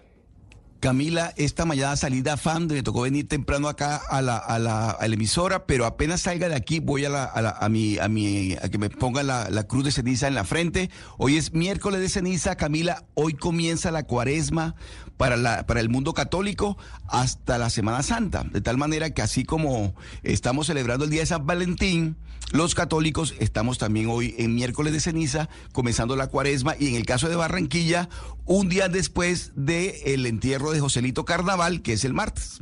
Martes de carnaval. Y antes, eh, Oscar, y, y antes eh, el día de, de, de, la ceniza, el miércoles de ceniza, era día de ayuno. Yo no sé si aún la Iglesia Católica pues recomienda a los eh, feligreses que ayunen. No creo, porque con la situación económica, Camila, pues creo que muchos ayunan permanentemente de forma obligatoria en Colombia. Yo no sabía que el, que el miércoles de ceniza era de ayuno. Sí sé que cuando empieza la cuaresma es eh, viernes de no comer carne, ¿no? Y entonces se come pescado los viernes. Es lo que tengo entendido. Y ahí es donde las cadenas de comida rápida y demás empezaban a sacar hamburguesas de pescado porque no se podía comer carne. Sí, hace muchos años, Camila, lo que yo entiendo es que, es que la iglesia recomendaba que la feligresía pasara todo el día con, con pan y agua, ¿no? Como una forma de, de ayunar y, y, una manera de sacrificarse por un día al año eh, al inicio de la cuaresma, pero creo que esa tradición ha ido cambiando con el tiempo. Lo que sí es que mucha gente hace, no sé si sacrificios, se podría decir de cierta manera, durante la cuaresma. Yo soy una de ellas, entonces uno eh, deja algo que le guste mucho. Yo como no como carne, pues entonces el tema del pescado no me, no me aplica, pero algo que, por ejemplo, Ana Cristina, hemos hablado de esto todos los años, que uno puede hacer la promesa de dejar el chocolate si le gusta mucho, o de dejar la cerveza o alguna cosa. ¿Usted hace algo en esta cuaresma o no hace nada? Un tipo de restricción. Camila, yo no lo hago durante la cuaresma, sino que yo me lo, yo lo hago es, es por años. Digamos, cada, cada año eh, dejo alguna cosa y ese es como, como una, sí, como, como un tipo de sacrificio, pues no, no de sacrificio, sino como de, de restricción que hago, eh, digamos, como de autocontrol. Pero esto, esto que, que digamos, en, la época cuando, cuando yo estaba niña, yo no sé si todavía, pues hay gente que, que lo sigue eh, a rajatabla de comer pescado y no carne, pues es que el sentido en realidad eh, del ayuno es precisamente privarse de algo, no es necesariamente, pues si usted no va a comer carne y se va a ir a comer una langosta, pues, o sea, ¿cuál privación se hizo ahí? Eh, pero, pero esto eh, estaba todo como dentro de la cultura eh, cristiana y en la que estamos eh, educadas usted y yo, en la que se piensa que el ayuno o la autocontención de alguna manera, pues es una, es una forma de, pues para mí no, no de salvación, pero sí como de, de, de darle como un poco de disciplina a la vida. Yo lo, yo lo hago por eso, pues y no solamente en cuaresma. Bueno, pues eh, estamos empezando la cuaresma, 40 días para la Semana Santa, miércoles de ceniza, además de ser día de San Valentín. Esta mañana empezamos el día, entre otras cosas, con la discusión sobre lo dicho por la ministra de Agricultura en Buenaventura fue en el marco de una reunión con eh, quienes, Sucomario, que se reunió la ministra de Agricultura, Jennifer Mujica, con los pescadores de Buenaventura, en donde dio unas declaraciones que han dado para discutir desde ayer a la tarde e incluso hoy en la mañana. Sí, Camila, se estaba firmando el pacto de gobernanza eh, con la comunidad pesquera de Buenaventura, la comunidad que hace una pesca sostenible, según la ministra, y ahí fue donde la ministra Jennifer Mujica pues desató esta nueva polémica llamando gomelos y yupis a quienes en su momento a través de un decreto prohibieron eh, la pesca de y la venta de la aleta de tiburón. Eh, que es una práctica permanente y constante en el Pacífico por comunidades que lo hacen de manera artesanal, pero también por grandes eh, empresas que explotan esta, esta región del país en, en, esta actividad pesquera. Entonces, Toda esa controversia obviamente surgió por la declaración, el discurso de la ministra y, las reacciones no se han dejado eh, esperar por parte de los ambientalistas y los animalistas, Camila. Ya ahorita en unos momentos recordamos lo que dijo la ministra en eh, su declaración, pero quiero saludar a Sonia Monzón Arboleda, que es precisamente pescadora de la Asociación de Pescadores Desplazados del Pacífico y quien nos atiende hasta ahora, pues para tener también eh, la visión de los pescadores de, de Buenaventura a propósito de lo que dijo la ministra. Doña Sonia, bienvenida, mil gracias por estar con nosotros hoy aquí en Mañanas Blue. Muchísimas gracias, muy buenas tardes. Eh, estoy muy contenta de que me hayan invitado a agregar mi, mi granito de arena a esta entrevista, porque la verdad es un tema muy complicado. Precisamente por eso le voy a pedir, si quiere, escuchemos lo que dijo la ministra. Usted ya lo debe haber oído muchas veces, pero tal vez hay personas que no recuerdan muy bien lo que dijo y lo que genera pues discusión sobre ese decreto que prohíbe la pesca de aleta eh, de tiburón. Esto fue lo que dijo eh, la ministra Mojica el fin de semana. No pueden pensarse en que es más valioso la vida de los tiburones que de las personas un decreto odioso, un decreto gomelo, yupi, dice nuestro presidente Gustavo Petro, de los yupicitos, de los gomelos como, como quienes toman estas decisiones, dándole no solo la espalda, dando de verdad una, una muestra clara de lo que es el racismo. Pero por eso decimos que el pueblo se tiene que movilizar. Porque el pueblo que no se mueve no es escuchado. Pues así mismo la aleta del tiburón no deja ver otras discusiones que son mucho más trágicas y profundas. La discusión entre el país central, blanco y privilegiado de las ciudades, las ciudades en general, no, unas cinco ciudades no son más, y ni siquiera esas cinco ciudades. Yo vine aquí pensando que era una discusión entre dos mundos, que era entre el mundo de la ciencia, de la ciencia elitista, de quienes van a la universidad y hacen posgrado y postdoctorado y van a otro país, postdoctorado que lleva a hacer tesis de dos años de gente que estudia una pregunta así de chiquita, lejos de toda realidad, contra la vida real y la práctica, contra el conocimiento heredado, que son discusiones mucho más profundas y que la aleta del tiburón no nos deja ver lo que está debajo de la aleta, pero debajo al fondo hay un lecho y debajo del lecho hay tierra y esa tierra está conectada a un territorio, un territorio que es de las comunidades negras del Pacífico y de nadie más. Y precisamente sobre esas declaraciones que obviamente pues han generado una discusión, doña Sonia, yo quiero preguntarle si a usted, como pescadora de la Asociación de Pescadores Desplazados del Pacífico, estas palabras de la ministra Jennifer Mojica de Agricultura el fin de semana la representan y representan el sentir de los pescadores de la zona frente a ese decreto 272. Mm, pues la verdad no quisiera enfatizar en las palabras de la señora ministra, pero sí digo que ese decreto fue un insulto para nosotros los pescadores artesanales. Eh, fue una violación de derechos, porque ancestralmente nosotros hemos sido pescadores y el tiburón, o más conocido como el toyo, ha sido una, uno de los productos que hace parte de nuestra cadena alimenticia el cual en el momento de tomar la decisión y implementar el artículo 281 del 2021 no tuvieron en cuenta a las comunidades y al perjuicio que nos hacían a nosotros como pescadores. Sabemos que eso lo hicieron por el aleteo del tiburón, de los barcos internacionales y todo lo demás pero a nosotros como pescadores artesanales nos perjudicaron. ¿Por qué? Porque nosotros pescadores artesanales no salimos a pescar tiburones directamente. Es una pesca incidental, que un tiburón se le meta a uno a la red y salga muerto, uno debe comérselo o debe venderlo a las platoneras, a las ahumadoras, porque tradicionalmente ha sido parte de nuestra cadena alimenticia, vuelvo y repito. Pero los que tomaron esa decisión allá en su mesa, detrás de su escritorio, no tuvieron en cuenta a un rinconcito de, del país, o sea, un rinconcito de Colombia. Todo el Pacífico colombiano está afectado con esta decisión.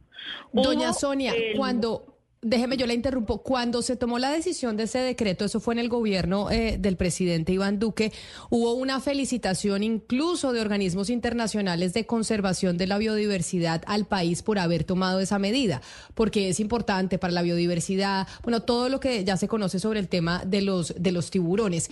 Cuando se tomó la decisión de ese decreto, ¿Alguien fue a hablar con ustedes a decirles, bueno, mire, vamos a tomar esta decisión porque ustedes entienden que hay una eh, pesca que es perjudicial del tiburón, pero tal vez podemos mirar cómo eh, podemos conciliar con las, con las comunidades para que esa pesca que hacen eh, se pueda proteger? ¿Alguien habló con ustedes en el momento en que se tomó la decisión de ese decreto? No, señorita. A las comunidades nunca nos tuvieron en cuenta, a las zonas pesqueras. Eh, por decirlo, al Pacífico colombiano, Vallecaucano, Nariñense y Chocuano, nunca nos tuvieron en cuenta. Entonces, para nosotros fue una gran sorpresa No sabíamos del decreto cuando escuchamos que se estaba aplicando un decreto y que eh, quien encontraran con un tiburón en la lancha o comercializándolo era judicializado. Eso a todos nos causó un gran impacto, bien negativo. Señora Sonia. Sí. Señora Sonia, entendiendo el valor de todo lo que usted nos está diciendo y que se tomó esta decisión sin tener en cuenta las comunidades, eh, yo quisiera preguntarle si ustedes cuando hacen la pesca artesanal o los grupos que hacen pesca artesanal, ustedes tienen algún tipo de contacto, bien puede ser con autoridades o con la academia, si ustedes tienen algún tipo de conocimiento sobre lo sobre formas de pesca sostenible y sobre especies que están en riesgo, si, si tienen algún tipo eh, de información si, no sé, el Estado o la academia se las, se las ofrece? Bueno, hemos venido trabajando en ocasiones con la UNAM, que ha sido, eh, que es como la Autoridad Nacional de Pesca, lo sabemos.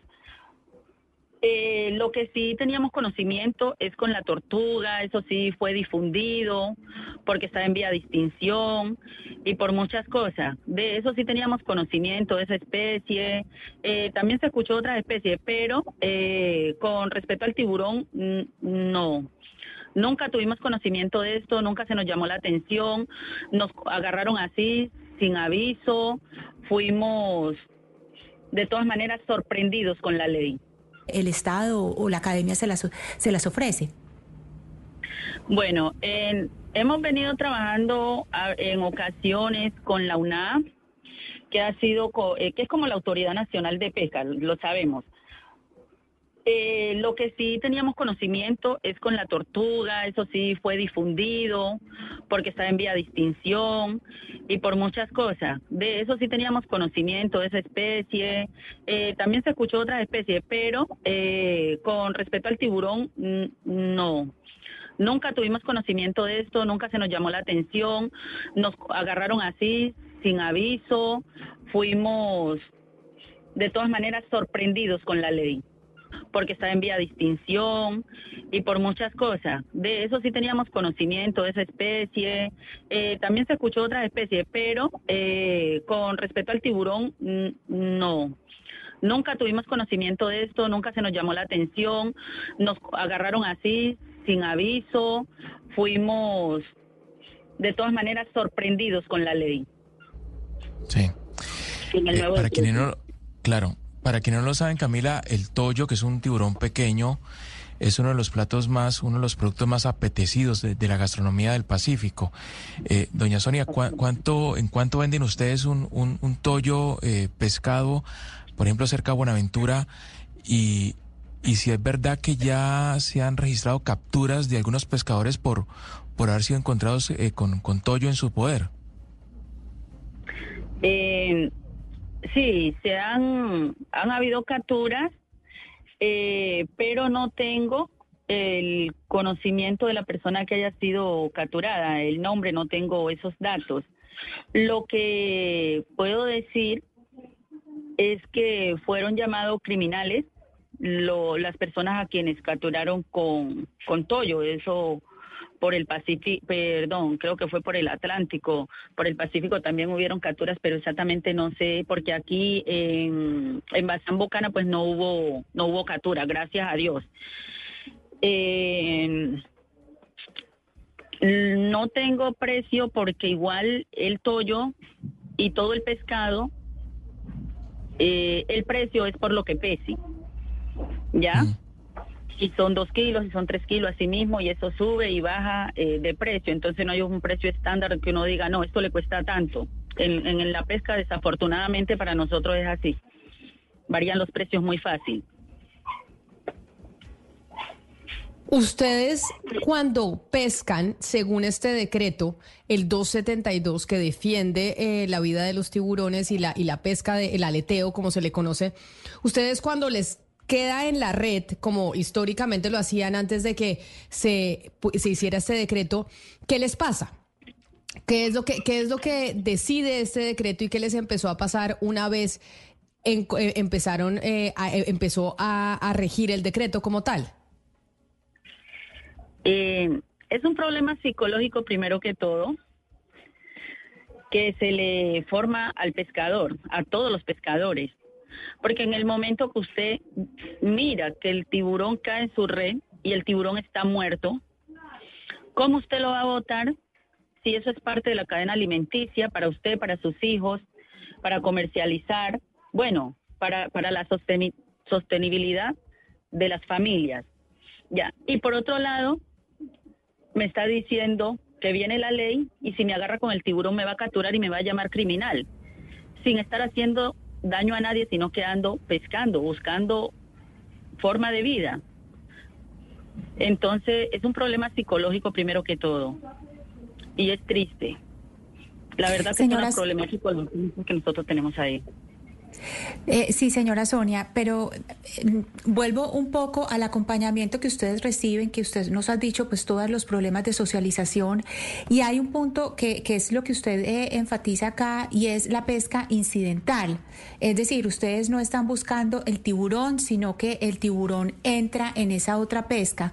¿Ustedes han recibido o en algún momento se les ha ofrecido algún tipo de formación para unas prácticas que eviten esta, que se dé esto o explíquenos cómo funciona, para, por favor, para que los oyentes y todos podamos entender cómo funciona esta pesca incidental y qué se podría hacer al respecto sin tener una afectación tan grande para las comunidades como la que usted nos está exponiendo.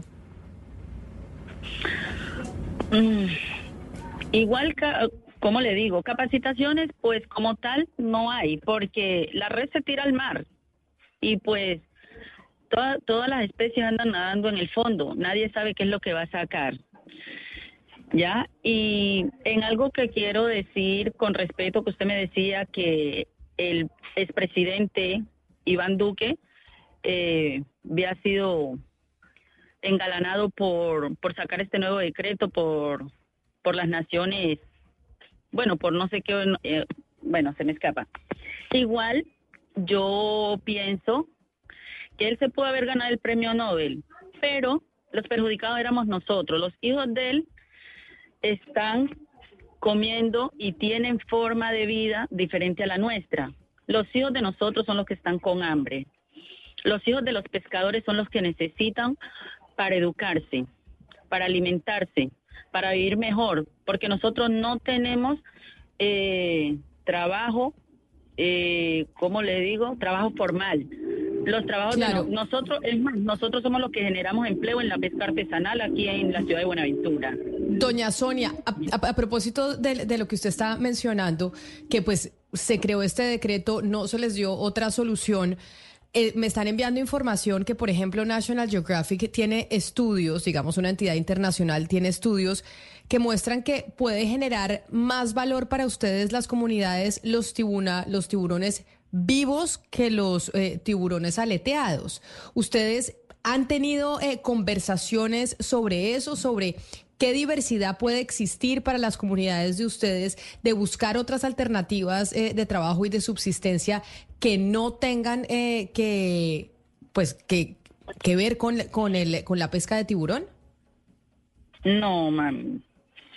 En ningún momento hemos recibido capacitación o, ampliación de algo de alguna otra alternativa. Al menos yo como Sonia no no conozco esa esa si alguien la conoce pues bien, pero yo no. Nuestra asociación tampoco Bazán Bocana no la conoce, estamos totalmente en desconocimiento. Señora Sonia, usted sabe que el discurso medioambientalista pues es el rey en estos tiempos y por eso se le da tanta relevancia a la conservación de las especies, a todo lo que se puede hacer para evitar que se extingan especies. En este sentido, ¿usted qué le diría a quienes abanderan ese discurso? ¿Yo qué le diría? Que se pongan la mano en el pecho y que se, dan de, y que se den cuenta que están abanderando un decreto el cual a nosotros los pescadores nos perjudica, porque es nuestra alimentación la que está en juego, nuestra vida, y que nosotros también tenemos unos derechos el cual ellos deben respetar que ellos tienen unos trabajos formales, nosotros carecemos de esos trabajos. Ellos, ellos tienen una educación digna, nosotros carecemos de eso. Entonces, que se coloquen en, el, en los zapatos de nosotros y que se den de cuenta que es un pescador artesanal, porque por lo visto no lo saben. Sería bueno que un ambientalista viniera y se hiciera un acercamiento a un pescador y se diera la tarea de un día salir al mar a llevar sol, agua y mareteo para que se dé cuenta cómo sufrimos los pescadores, cuál es la verdadera vida de esto, que se hace porque se necesita, no por deporte. Pues doña Sonia Monzón, pescadora de la Asociación de Pescadores Desplazados del Pacífico, a mí me parece importante poder hablar directamente con, eh, pues, con una persona como usted que está ahí en terreno para entender las palabras de la ministra que han generado pues tanta controversia, pero que en cierta medida pues tal vez representaban una preocupación que tienen ustedes en esa zona. Mil gracias por habernos atendido. Muchísimas gracias a usted y con respeto a la ministra, yo respeto las palabras que ella dijo porque la verdad eh, ella estaba en ese momento con el sentir de los pescadores artesanales del Pacífico colombiano. Y de verdad que admiro a la señora y que Dios la bendiga donde quiera que esté en estos momentos. Un saludo eh, especial, doña Sonia. Gracias por habernos eh, atendido. Pues eso es lo que, como dice Sonia, Ana Cristina, Claudia, estaban interpretando o estaba interpretando la ministra. Que venga, valga la aclaración, pues no es que yo esté defendiendo sus palabras, ni mucho menos, y ese discurso sectario de yupis y de gomelos en Bogotá y demás, pues eh, sí creo que le hace mucho daño al país. Pero, más allá de esas formas, que son completamente cuestionables, y, de la ignorancia que hay alrededor del tema, pues sí hay una población como doña Sonia que acabamos de escuchar que les estaba manifestando eso y que, y que mencionaban, oiga, a mí me dejaron por fuera del, de, la, de la cadena cuando emitieron este decreto que obvio es por el beneficio de la, de la biodiversidad, pero es un poco lo que pasa cuando salen eh, los mineros, Claudia, a reclamar cuando, la, cuando el gobierno dice no vamos a permitir más exploración, más explotación, etcétera, etcétera que dice la transición energética tiene, tiene, que hacerse paso a paso. Tal vez esta gente pues no tiene la vocería que tiene el sector minero, que, es, que, que pasa exactamente lo mismo que es hay que prohibir o pues se tiene que buscar erradicar ese tipo de, de prácticas, pero tiene que hacerse poco a poco porque hay una cantidad de, de poblaciones que viven de eso. Claro, em, es, es, muy compleja la situación, Camila, porque evidencia varias cosas. Una, que cuando se expide un decreto que dice notifíquese como una ley, eh, notifíquese, comuníquese y cúmplase, pues el Estado termina eh, siendo insuficiente para poder garantizar el cumplimiento, digamos, en, en en, cuidado y en, cumplimiento de los derechos de todas las personas involucradas. Eh, más temprano nuestros compañeros entrevistaban a Sandra Besudo y ella también hablaba de cómo sí se habían hecho esfuerzos para eh, poder trabajar con las comunidades en la implementación de este decreto. Efectivamente, al, a la comunidad de la invitada que estábamos hablando, la señora Monzón, pues no se hizo ese trabajo con ellos y ella tiene toda la razón en lo que dice. Pues primero está la alimentación de ella, de su familia, en fin pero lo otro que surge acá Claudia, pero no se hizo con ellos y con muchos. Porque obviamente, y, ya entramos a hablar de la, de la forma de la ministra, que es completamente cuestionable, pues ella estaba interpretando un eh, sentir de una comunidad que estaba visitando. Y, y es, y es, es la, la, comunidad de esta señora que acabamos de, de entrevistar y de otros, que se sintieron completamente relegados a la hora que se tomó esta decisión. Que no digo que no sea acertada, porque por eso le mencionaba a ella que hay una felicitación internacional porque Colombia hubiese adoptado esas medidas. Claro, y es que vuelvo al, punto que hacía, al Estado el Estado es insuficiente para muchas cosas y eso lo sabemos. O sea, ¿por qué tenemos guerra en este país? Pues porque el Estado, a pesar de todo lo que se ha hecho, no logra llegar a las comunidades con todo lo que las comunidades necesitan para que, para algunas, su única opción de, ocupación no sea eh, la guerra. Entonces, esto es una evidencia de esa insuficiencia del Estado y de que hay que, pues, ajustar las tuercas para que lo que se hace con un buen propósito no termine creando un problema mayor. Eh, Eh, pero pues lo otro sí es el, el, tema de la forma, Camila, porque fíjese que me pareció, mire la forma como, como la señora Monzón nos habla, dice a la gente que, que esas personas se pongan la mano en el corazón, eh, que nosotros no tenemos los privilegios de, que ellos han tenido, la educación privilegiada, lo dice de una manera, pues a mi juicio, dulce, eh, que le remueve a uno las entrañas, la conciencia, que no crea un, un, odio o que no separa sobre una división existente, que es lo que sí hace la, la ministra, que por ser ella la ministra de, pues una ministra de Estado, pues uno pensaría que debe estar, y sobre todo en un gobierno que está buscando la paz total, eh, cuidando su discurso para no crear más divisiones y más grietas y más odios y más eh, entre los diferentes grupos de población, porque es que ella mencionó, por ejemplo, racismo, y pues me parece muy... Em, atrevido, ¿no? Muy complejo pensar que es que las personas que han tenido la oportunidad de estudiar, a las que llaman yuppies y demás, entonces de una vez, porque tuvieron la oportunidad de estudiar, las, las clasificó de racistas o las no, es que, de racistas. Eso no, es, que la ministra, muy complejo y muy responsable. La diatriba de la ministra es de una ignorancia superior, porque entonces ella más o menos descalifica la ciencia, dice eso para qué doctorados que preguntan, que responden preguntas así de chiquiticas, pues sí, la ciencia hace eso, responder preguntas así de chiquiticas, precisamente para poder avanzar en esas cosas pequeñas que son eh, importantes para la humanidad. Pero sobre el tema de llamar yuppies, porque ella decía, yo no sé por qué, cuando esta mañana la entrevistaban, decía, yo no sé por qué eh, se ofenden con que les digamos yuppies. Y ahí yo me preguntaba a Cristina, esa palabra yuppie, que además ella hace referencia a que el presidente Gustavo Petro es el que la usa. Es decir, este discurso la ministra ella cita Petro. Ella cita a Petro y dice, el presidente es el que la usa y seguramente la usa el presidente en consejos de ministros y dices que los yuppies ¿Qué son los yuppies? ¿De dónde viene ese, ese término? Ella usa dos términos, yuppies y gomelo. Entonces, la palabra yuppie, Camila, eh, tiene origen en los años 80 en Nueva York y es eh, una abreviatura de Young Urban Professional, es un profesional joven de la ciudad. Eso, y pues la, abreviatura es eh, YUP y empezaron a llamar a esos jóvenes que empezaron a, estar, eh, digamos, pululando por todo Manhattan, los yuppies, que eran eh, jovencitos, profesionales, con una gran eh, formación y eso obviamente tiene como una, un velo como de esta es una clase formada, aquí hay un, un grupo distinto de profesionales, entonces es algo que es como chontero.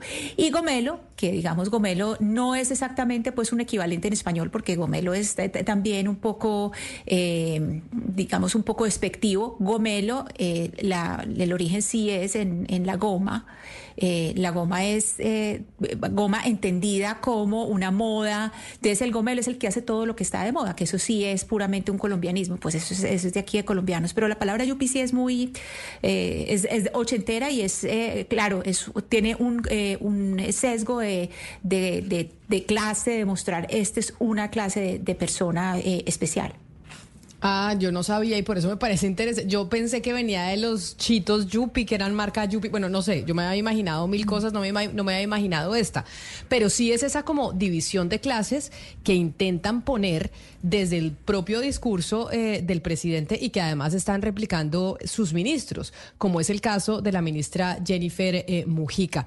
Nosotros vamos a hacer una pausa y volvemos con una invitación, porque en medio de la división, una invitación para una exposición que busca que haya futuro en Colombia, que haya futuro y que no haya estas divisiones que nos han llevado a enfrentarnos durante décadas, que eso es lo que deberíamos estar tratando de hacer absolutamente todos, en vez de dividir, dividir y dividir, mirar cómo nos podemos unir en torno a una historia común.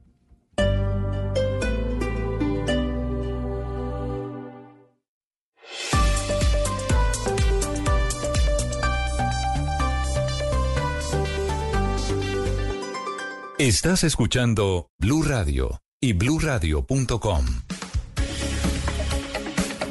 A las 12 del día, 48 minutos, como les mencionábamos, les queremos hacer una invitación y una invitación a ver una exposición que se llama Hay futuro si hay verdad, de la Colombia herida a la Colombia posible. Y esa Colombia posible, pues no se da con rupturas, con fragmentación, con discursos divisorios, sino con discursos que nos permitan, Claudia, conocer nuestra historia. Y usted estuvo presente en esa exposición y ayer nos contaba que muchos colombianos, si tenemos la oportunidad, deberíamos ir a verla.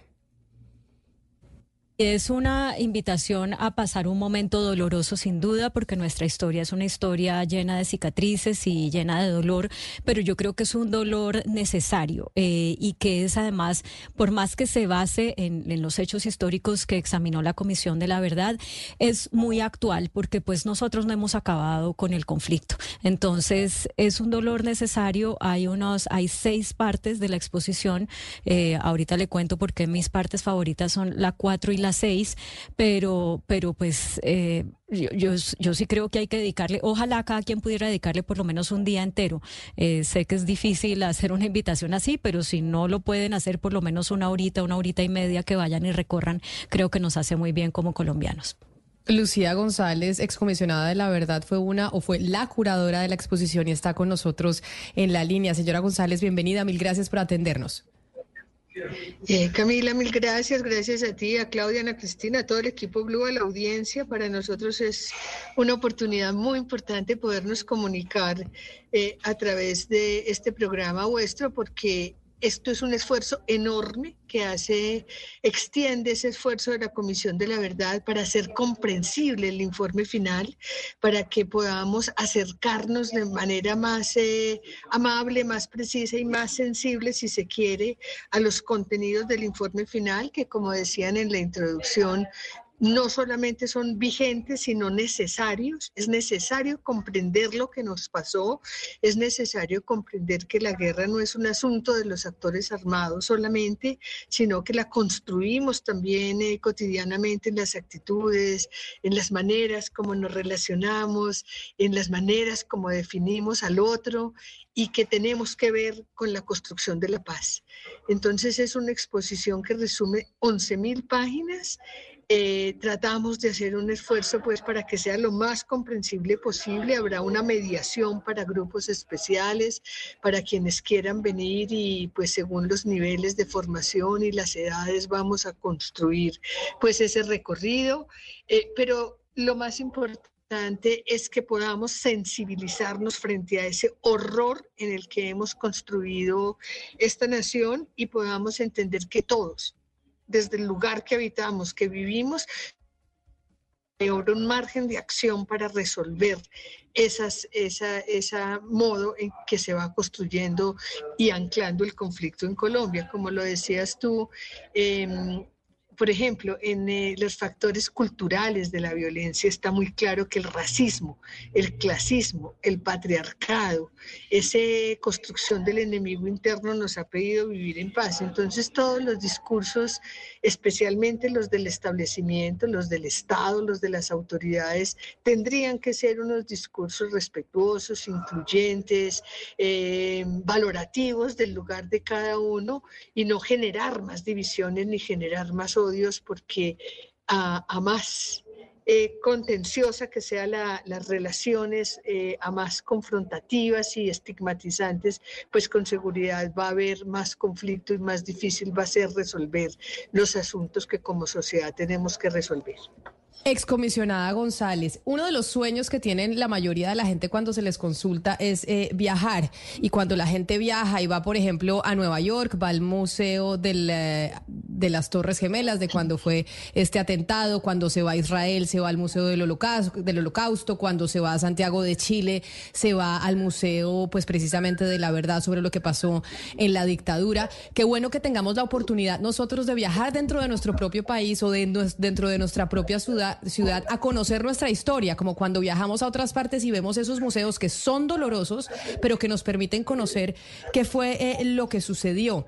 La idea del museo y de la visita visita para que la gente se programe y sea una actividad de las familias aquí en, eh, en nuestro país es cuál? Es que la gente vaya, hace un recorrido de cuánto tiempo, de, de cuál es el plan para que la gente pueda ir a ver pues este esfuerzo que está haciendo la Comisión de la Verdad para resumir el informe.